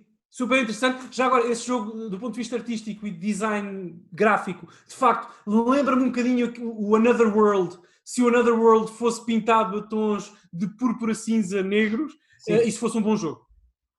Eu gosto muito do Another mas isso é outro episódio. mas jogá-lo é que é difícil hoje em dia. Uh, é difícil de jogar, sim, mas dizer que é bom mal. Eu joguei no ano passado. Só, só estou a dizer. Só... Calma, calma, calma. Não estou... eu só estava aqui a mandar isto para a discussão. Não estou... Uh, eu só acho que o Another World é quase é impossível de jogar hoje em dia. Tenho que o rejogar, para ser honesto. Tenho que é, rejogar. É, é, é difícil, para... é. Parece o Dragon Ball Final Battle, que tu carregas frente e passar 3 segundos ele decide andar. Acho que, vocês, acho que vocês estão muito pouco em sintonia com as vossas raízes de gamer. Atenção, os caras. O Another é, World não é a minha raiz, não é a minha raiz. É assim, é, tendo em conta que o meu primeiro contacto foi com a versão amiga que é realmente injogável, a, segun, a segunda foi a de SNES, que está lá perto, mas tendo em conta que há uma versão, uma versão PC recente, eu quero voltar a jogar esse jogo, mas só tenho uma única queixa. É, eu lembro-me que há uma situação que pode tornar-te o jogo unwinnable. E é uma situação que o jogo não dá pista nenhuma, que envolve um certo candeeiro. Ah, ok. Eu joguei na Switch o ano passado. Hum. Epá, não dá. Não dá, não, não, não, não. Eh, os controlos são muito arcaicos. Para, para... Reparem, um bom ah, é, Daniel, mas uh, o Prince of Persia também, não deixamos dizer que o Prince of Persia é um clássico. Mas eu não estou a dizer que o Prince of Persia é melhor, estou a dizer que o Seria um clássico se não tivesse um tempo limite. mas Pedro, não sei se tu, sobre o Cannibal, não sei se tu tens alguma experiência de jogo, alguma coisa que... Uh, joguei muito breve, mas confesso que os primeiros minutos, que acho que foi o que bastou, uh, foram suficientes para ver quão o cuidado que tomaram com o salto, na precisão dos saltos. Eu acho que isso é extremamente importante neste tipo de jogos, porque se o jogo não estiver bem, bem programado nesse aspecto, sendo que toda a ação é centrada no salto, é pá, então lamento imenso, mas não é um bom jogo. Uh, mas eu acho que é dos poucos Endless Runners que consegue fazer isso com sucesso. É isso e o, aquele joguinho do dinossauro no Google Chrome, quando não tens internet. Ah, sim, sim. Se bem que não chega aos mesmos calcanhares, na minha opinião. Mas o Canabalt, sim, acho que é. Não, não diria que é o pai dos Endless Runners, mas é. o Google Chrome e desligar a minha internet, porque eu não sei, eu não sei de que refiram, de, de que falam, mas estou intrigado. Ah, já agora ah, vou, vou deixar, posso deixar aqui um, um, desafio para o nosso público. Uh, bom, um desafio, um convite, quase. Uh, se alguém que nos, isto não vai acontecer, portanto, uh, e se acontecer, eu não sei o que é que faça da vida. Uh, se alguém que nos está a ouvir tiver uma uia, grave-se, por favor, a jogar Cannabalt na uia, e tem que provar que está a jogar na uia, portanto, sei lá, no vídeo tem que mostrar que tem a uia ligada, não sei, à televisão, que está a jogar Cannabalt, e a pessoa que fizer isso recebe, a primeira pessoa que fizer isso e que enviar esse vídeo para correio.n3.net recebe um código com 3 meses de Game Pass Ultimate para Xbox e PC. Está, Ninguém vai fazer. Lançado o repto. Está lançado o repto, só tem que ter... Ninguém vai fazer. tem... Se alguém fizer, é o vosso código. Pedro, vamos falar do, do, do, outro jogo que tu trazes, do teu segundo jogo? Vamos, sim, senhores. O meu segundo e último jogo que eu vou falar aqui é o Undertale. Ok. Tínhamos. Nós não precisamos de um episódio só sobre isto? É pá, realmente. pois o Undertale. É pá, eu não tinha pensado nisso por acaso. Oh, isto vai ser complicado. Sim. Pois, é pá. Mas impressões, impressões, Daniel? Joguei o Undertale na PS Vita, não acabei, mas joguei. Não acabaste. Mas Pedro, impressões, coisas assim mais gerais, queres dizer sobre o jogo? Epá, eu antes de mais tenho que dizer que uma das razões pelas quais eu adoro o Undertale é porque eu sou um apaixonado pelo Earthbound série Mother da Nintendo. Eu adoro essa série. Para mim, porque tipo, é um jogo que, tipo, eh, aqui dizendo um bocadinho, quando eu digo RPG, qual é a primeira coisa que te vem à cabeça? Uh, o quê? Uh, estás a perguntar-me a mim? Sim, sim, a ti, uh, os Carlos. Ah, para mim, batalhas por turnos, Dragon Quest, Final Fantasy. Eu lembro-me do Ishar, do Ishar 2 do Amiga. Lá está, mas tudo está centrado ali numa única temática, que é os dragões, a fantasia, os magos, a magia. Pronto, RPGs são tudo isso. Earthbound, epá, foi um jogo que para mim. Pedro, mas a sério, não vamos começar com a tua autobiografia. ok, pronto. Gamer, por favor. pronto. É assim, Earthbound, ah, pronto, uh, o Undertale é um não, jogo. Não é que não seja interessante, Pedro, é só por uma questão de tempo. Sim, sim, tempo. É, é um jogo que subverte as expectativas, mas mais que subverter, desconstrói-as. Eu acho que isso é uma coisa que muitos jogos uh, não tiram, ou melhor, muitos devs não tiram bom proveito do médium que é os videojogos para concretizar isso. E assim, o Undertale, verdade seja dita, começou no PC, para que isso concretizasse, devido a, mesmo à Sim. forma como o PC funciona, na, na sua forma de ser, que para meu espanto, foi conseguido nas consolas. Não consegui ver como, mas para o jogo funcionar nas consolas como a Switch, a Vita e a PS4, é porque certamente o Toby Fox arranjou forma de o fazer. Uh, eu custa-me estar a falar um bocadinho, aprofundadamente, do Undertale, porque eu acho que é impossível, um bocadinho difícil falar deste jogo uhum. sem fazer spoilers, mas eu acho que, para além de ter eh, uma Quê? Eu vou fazer um spoiler muito pequeno quando for a altura de comentar, mas é mesmo muito... Ok. É só sobre uma batalha contra um inimigo num jogo, que nem é um boss. I used to be a fan. eu acho que o que torna Undertale, para mim, especial, um dos meus jogos indies preferidos, é que para além de fazer essas subversões e desconstruções no que concerne os, o médium dos videojogos e os RPGs em particular, é um jogo que está vincadamente apaixonado por Earthbound do início ao fim, tem é uma personalidade fantástica no seu elenco uhum. uh, e também tem um mundo bastante interessante e cativante, muito colorido. Eba, as batalhas são únicas, por assim dizer, misturam um bocadinho o elemento turn-based battles com bullet hell dos jogos da, da série Toho. E também, eba, é um jogo que está sempre a surpreender e quando o vemos de fora da caixa, quando o vemos quando não o estamos a jogar, eh, há muita gente que fez ali data mining aquilo. Parece que é um jogo que está a esconder mais do que aquilo que mostra. O que é surpreendente é, de, até parece que fora do jogo há coisas que temos que descobrir para progredir no jogo, para aprender mais sobre o jogo, o universo, os seus personagens, yeah. lore, mas eu acho que realmente é na jogabilidade e na forma como pega, desconstrói a mecânica do típico RPG e apresenta de início ao fim. Ou melhor, como é que a apresenta ao jogador, a um jogador cego, quando está a chegar ao fim. Porque se um jogador for com o mindset típico de um RPG tradicional a jogar este jogo, está à espera de uma surpresa Sim. muito desagradável. Mas também é, é graças a isso que eu só vou dizer o seguinte: eu joguei este playthrough joguei-o da forma como, dizia, com o meu tipo de personalidade, e eu, como colecionista, nunca me senti minimamente tentado em rejogar este jogo para ver as coisas de outra forma. Porquê? Okay. Porque a forma como eu cresci com estas personagens, como eu lidei com elas, foi algo que me ficou no coração. Eu conheci estas personagens de tal forma a interagir com elas, a combater com elas, que eu senti que se eu fosse atrás no tempo, entre aspas, e tentasse jogar este jogo de outra forma, eu estaria a traí-las da mesma forma como trairia uma pessoa na vida real. Não me ia sentir bem com isso, de um ponto de é vista moral. O que é extremo. Sim, sim. sim. E isso marcou-me. É, é, muito difícil um RPG marcar-me da forma como o Undertale fez. Há muitos poucos que o fazem. Eu quero... O Undertale é um jogo com alma e que dá tá e que te define como pessoa.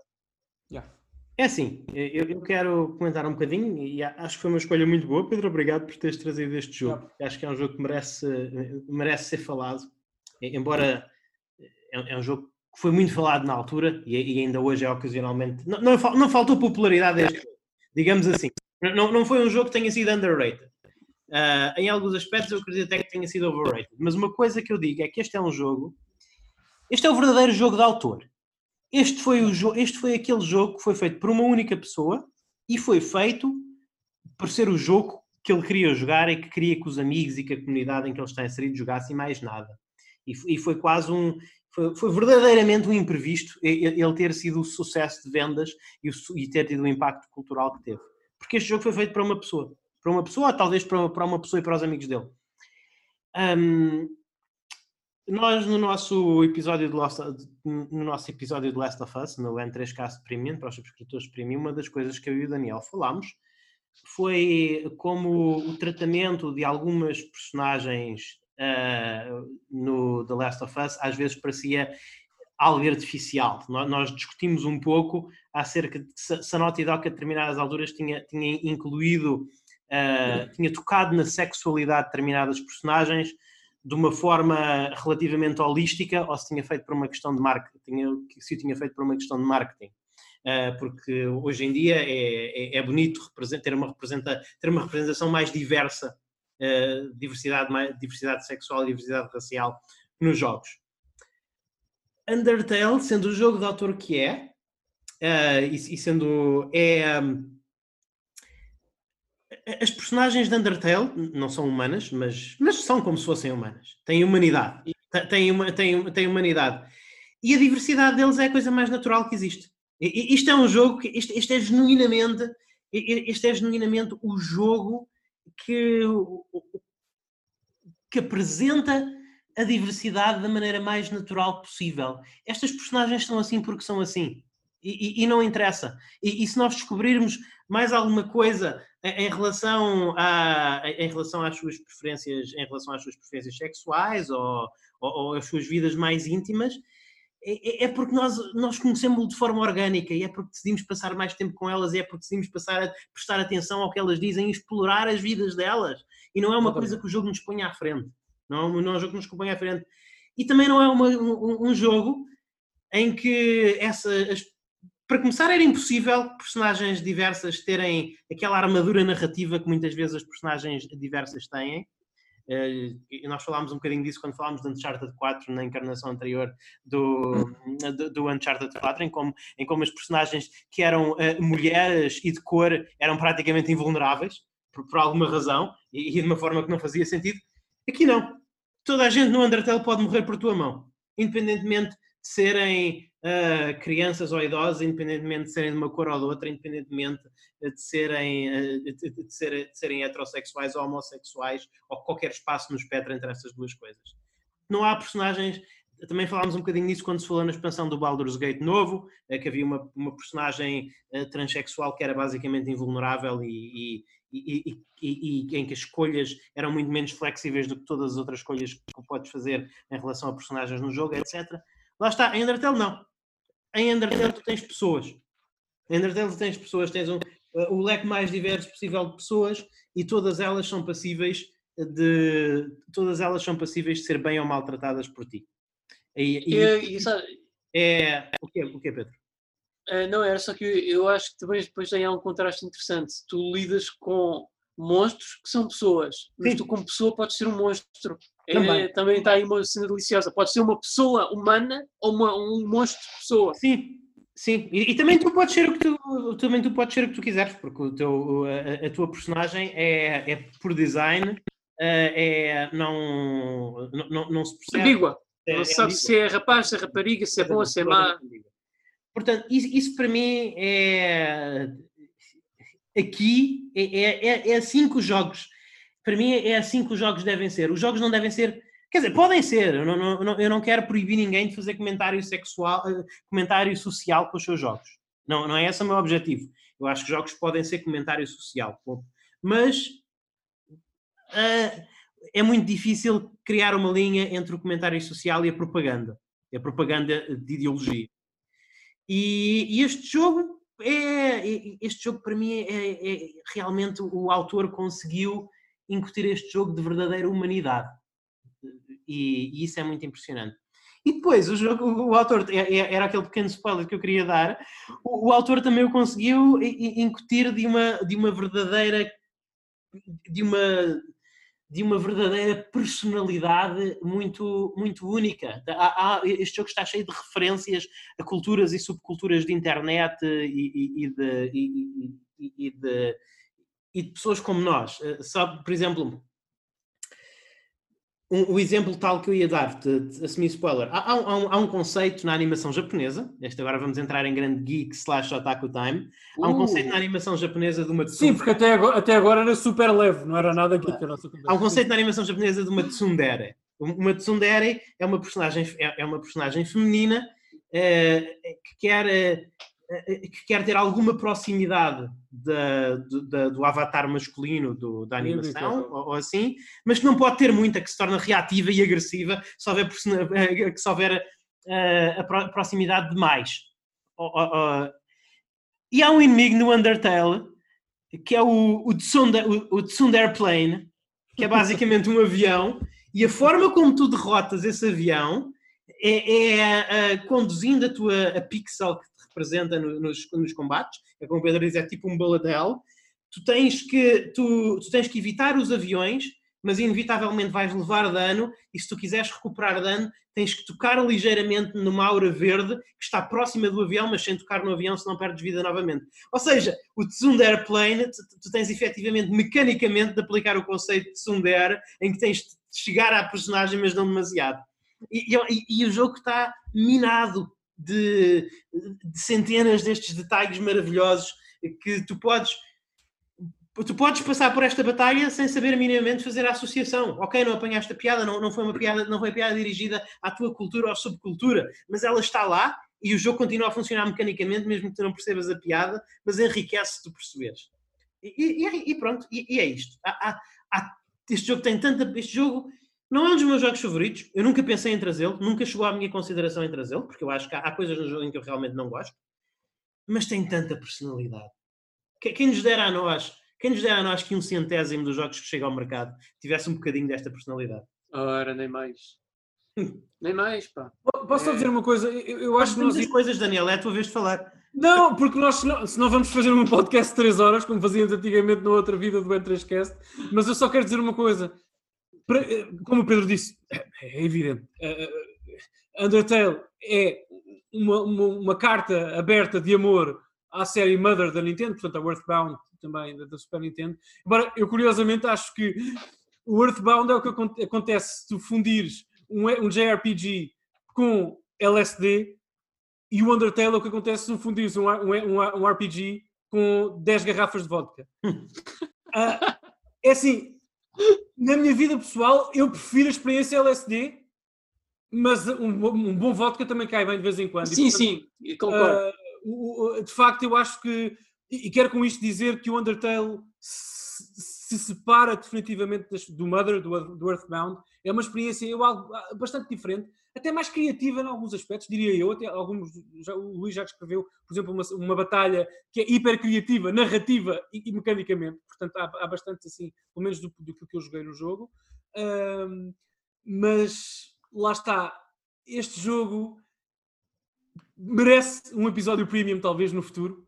Uh, porque não vale. Eu, ia, eu podia entrar aqui em alguns caminhos para falar do Undertale, mas nós vamos gastar muito tempo e não é um episódio dedicado ao Undertale. Mas excelente escolha, Pedro, e sublinho aquilo que tu disseste e que o Luís disse também. Acho que não, também não é, não está no meu top 100 sequer de jogos favoritos sempre, não está, mas acho que é uma experiência quase essencial. Quase essencial, sobretudo para que alguém, se alguém me está a ouvir e quer fazer um, um RPG ou JRPG indie deve jogar Undertale. Porque o Undertale é um bom guia de boas, de boas maneiras uh, no que fazer RPGs diz respeito. Uh, e portanto, obrigado pela escolha, Pedro, faz todo o sentido.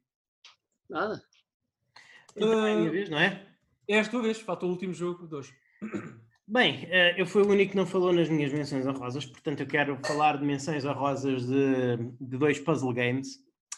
Uh, o Puzzle Quest, foi uma, é uma menção honrosa. Ponderei em trazê-lo, mas acho que é um jogo que não é.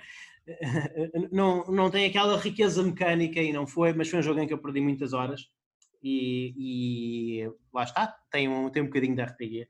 Mas pronto, o Puzzle Quest. E depois uh, um, jogo que eu acho que também seria mote para um episódio temático, que é o, o Honey Pop.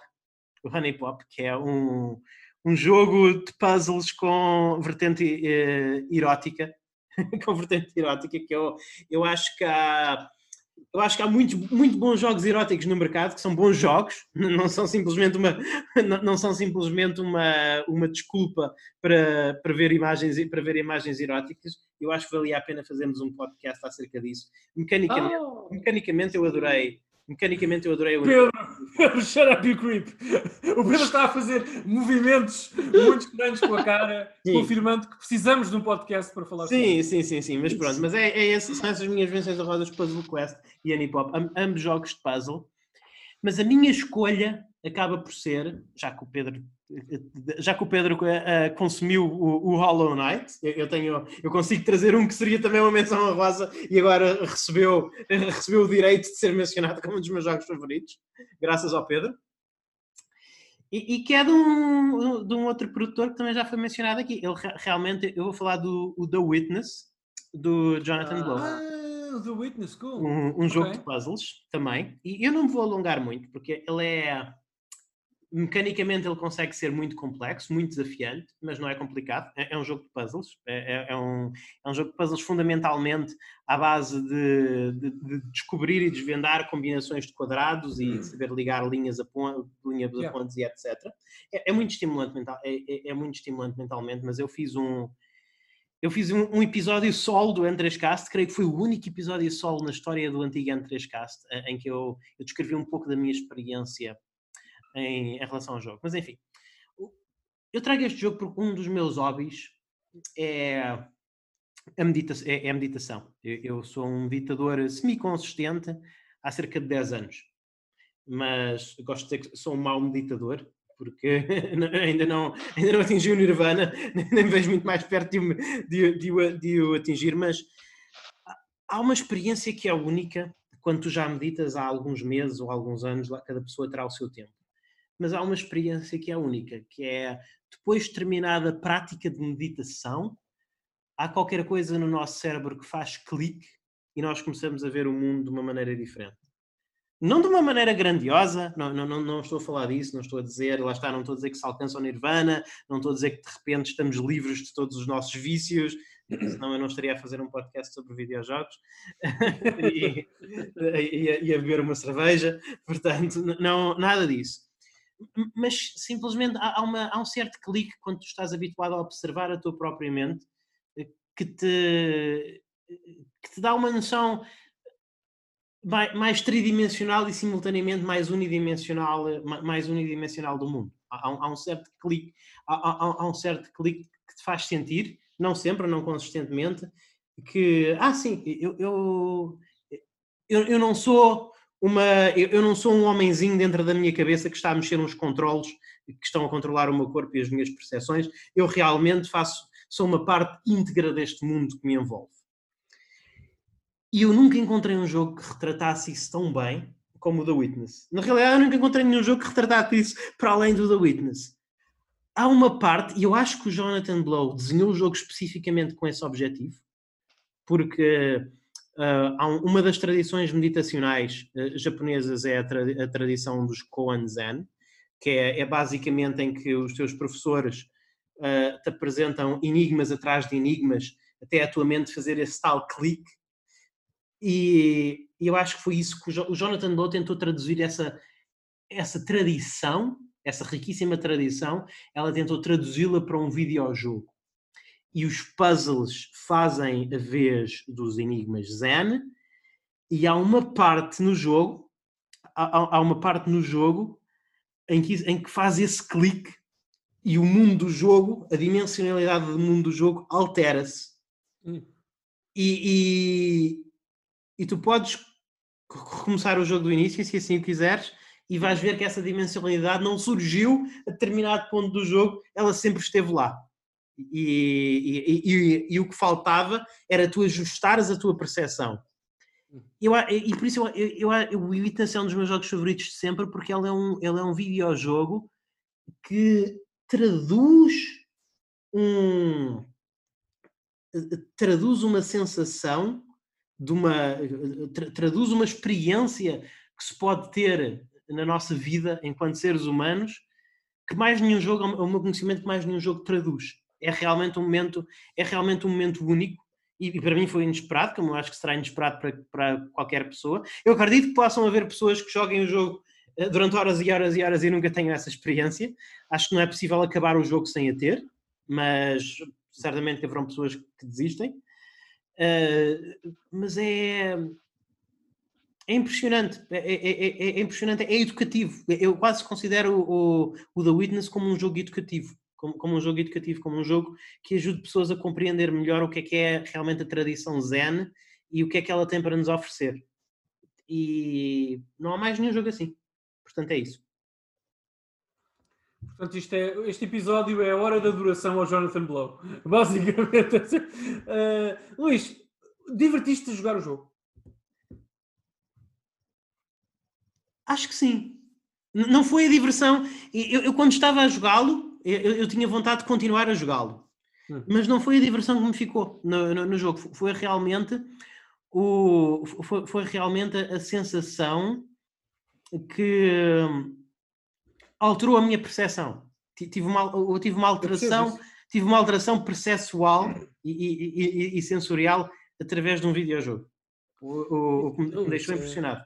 Mas, mas é eu, mas, mas, certamente lá, lá, está, Daniel. A diversão é uma coisa muito complexa. Eu, eu posso dizer que eu, eu, não me estou a divertir a jogar Dark Souls ou, ou um roguelike ou Hollow Knight da mesma maneira que me estou a divertir a, a, a jogar um, a, jogar River City Girls. Não é? Sim, mas, mas deixa-me colocar-te a questão de, outra, de, outra, de, outro prisma e a, e, a, e a, pergunta não tem veneno, é uma pergunta honesta. Sim. mesmo Não, não, eu, eu estou a dizer, tu... havia ali uma recompensa. Havia ali uma okay. Mas é isso que eu ia perguntar. Tu sentiste como jogador, como agente naquele mundo, Sim. Sentiste, sentiste satisfeito sempre que resolvias um puzzle?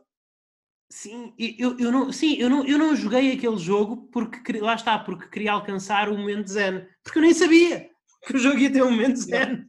E, ele surgiu espontaneamente. E hum. eu estava a jogar aquele jogo porque queria resolver os puzzles. Porque queria hum. explorar hum. a ilha. Eu gosto muito dos jogos do, do Blow, Epá, como, como, disse há pouco sobre o Brave. Eu não comprei o The Witness porque na altura foi horrível o que aconteceu. Eu estava à procura de game play no YouTube já, no lançamento do jogo, só para ver mais o jogo em ação, e sem querer tropecei em spoilers absurdos sobre o jogo, absurdos. Uh, sobre como o é que fim, spoiler do, do, do sobre o fim do jogo, eu vi o fim do jogo antes sequer de pensar em comprá-lo. Okay. Uh, e fiquei tão desanimado na altura. E depois foi um jogo que foi caindo, eu já nem me lembro desse fim, já agora, portanto, se calhar era uma boa oportunidade para eu jogar. Uh, mas eu, eu, não, não, na altura, fiquei, sabes, quando isso acontece, fica ah, um Acho que sim, porque muito sinceramente o, o jogo é.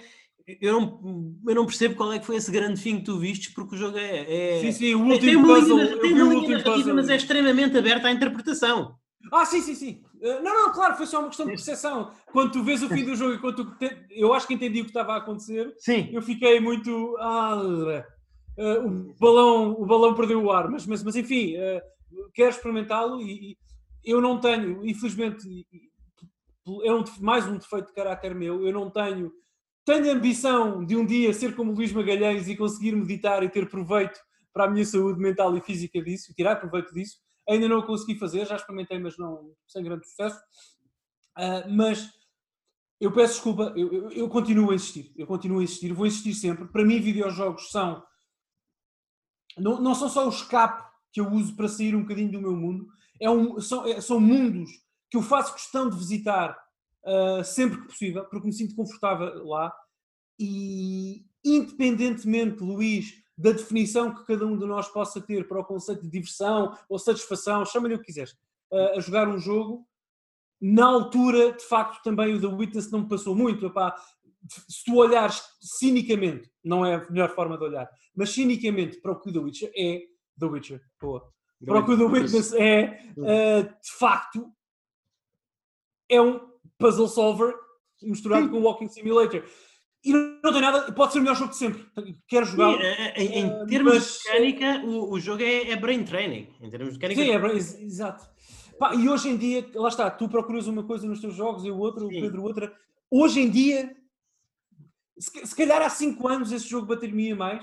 Uh, talvez eu tenha jogado também na altura, não, sei, uh, quando ele saiu, mas eu quero que um dia vamos falar mais a fundo sobre este jogo, se me permitires, ter essa conversa contigo. Não, eu acho que ele é verdadeiramente é, acho que é um jogo verdadeiramente estimulante mentalmente. É, é, claro, não, claro, claro, não, não, não estimulante mentalmente. Mas lá está, o, Brain Training também é, pelo menos para mim. Alguns sim, exercícios sim, do Brain Training são muito estimulantes. Agora, se me perguntas, Daniel, tu vais, vais interromper a tua jornada em Spira no Final Fantasy X para jogar Brain Training? Não. E é esse o meu problema. É uma questão de prioridades claro. e, depois. E depois também há uma coisa, Luís. Por exemplo, o tempo hoje que eu tenho para jogar videojogos é radicalmente o tempo que eu, tenho, que eu tinha há 5 anos quando o The Witcher. The Witcher ah, o, o The Witness saiu. Uh, porque, porque, de facto a vida muda, a tua vai mudar, a do Pedro vai mudar, vamos sempre evoluindo. E eu hoje tenho, felizmente posso dizer que tenho algum tempo para jogar videojogos, sobretudo à noite.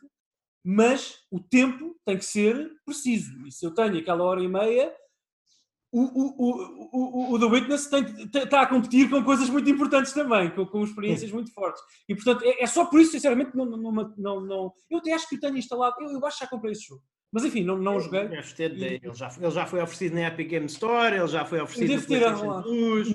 PlayStation Plus, pronto. Eu devo, devo ter esse jogo. Acredito que o tenhas no, no, no Xbox Game Pass. Estranharia é, prova é provável, é provável. Pronto, não, não, não, não tenho essa ideia. Mas, epá, ótima seleção. Eu acho que foram seis jogos até bastante diferentes uns dos outros. Sim. Uh, e, Pedro, não sei se sobre o The Witness queres dizer alguma coisa. Uh, nunca joguei, confesso. Uh, Parece-me apelativo, pelo menos em termos visuais, mas pronto, lá está. É um jogo focado em puzzles, não é bem a minha praia, mas não quer dizer que não os vá experimentar um dia destes. Eu certamente é encontrei aqui também na minha biblioteca. E é, e é desafiante, eu, eu, fiz a comparação ah, do Brain Training em termos mecânicos, mas. Pronto, eu, olha, duas coisas que. Training, duas coisas que eu não gosto de mostrar. O, o, o, o, o The Witness é, é um Brain Marathon. Ah, e já agora, o The Witness. Uh, Atenção, já agora, o The Witness e o jogo não tem culpa absolutamente nenhuma disto que eu vou dizer, porque uma obra é uma obra e o, e a, e o artista é, é, outra coisa. Vejam o, o criador do, do, do uh, The Witcher e o jogo, e, e, os livros, são coisas diferentes.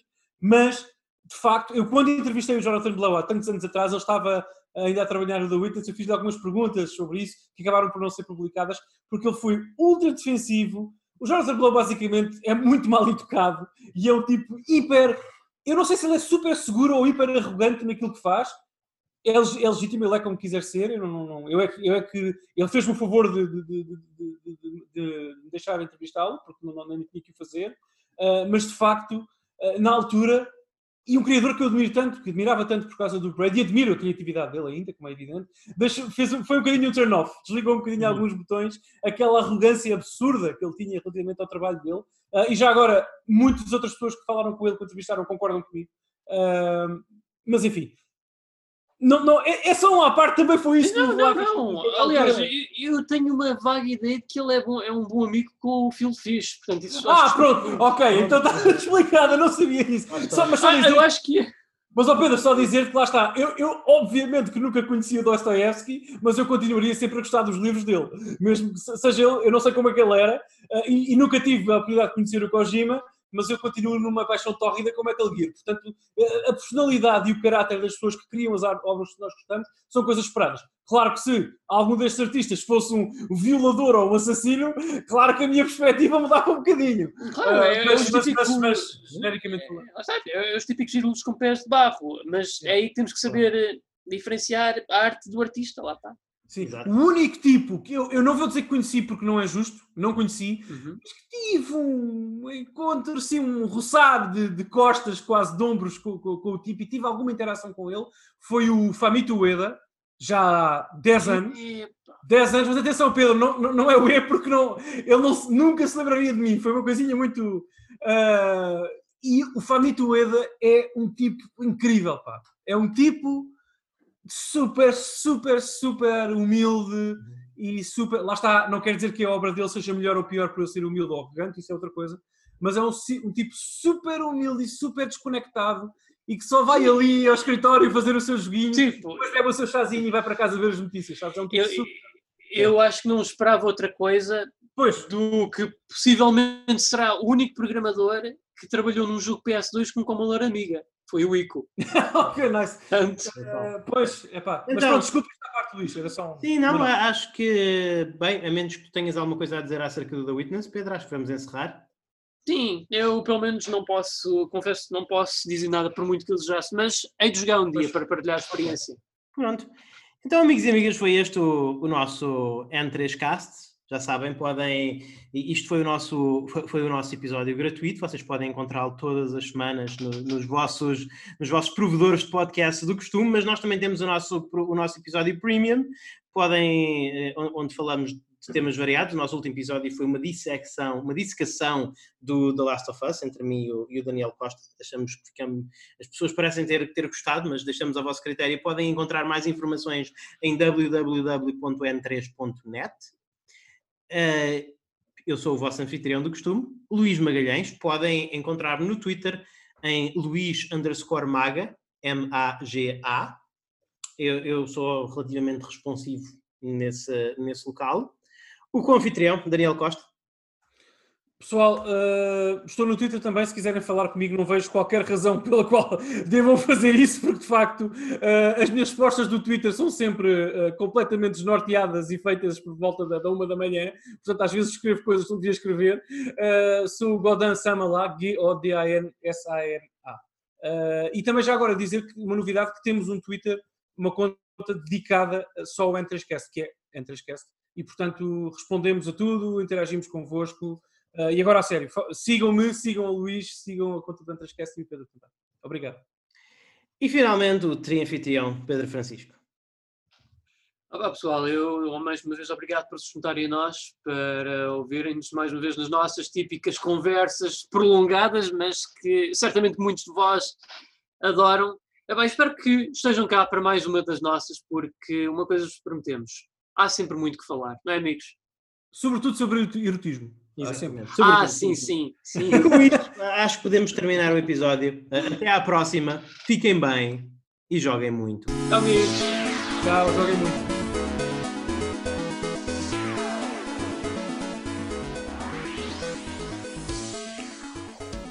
E assim termina mais um N3Cast. Muito obrigado aos ouvintes premium, que são os que me estão a ouvir agora, pelo vosso apoio. É graças à vossa contribuição que nós podemos almejar criar aquele que nós queremos que seja o, o melhor conteúdo, o conteúdo de eleição em áudio sobre videojogos em português. Outra forma de ajudarem o N3Cast, se assim quiserem fazer, é deixar uma análise no vosso agregador de podcast de eleição. As análises do iTunes contam muito, ajudam-nos muito a chegar a mais ouvintes, mas todos os provedores que vos deixarem dar análises são uma boa ajuda, portanto, se o quiserem fazer, agradecemos muito o tempo que vocês perdem fazendo isso. E também, é claro, é sempre bom que partilhem nas redes sociais, partilhem o episódio, partilhem as vossas impressões, digam que gostaram, gostaram menos, etc.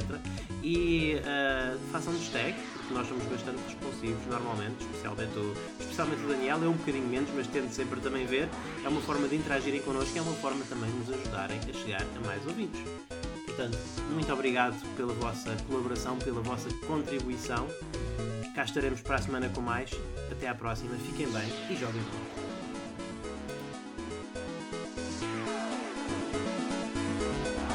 Thank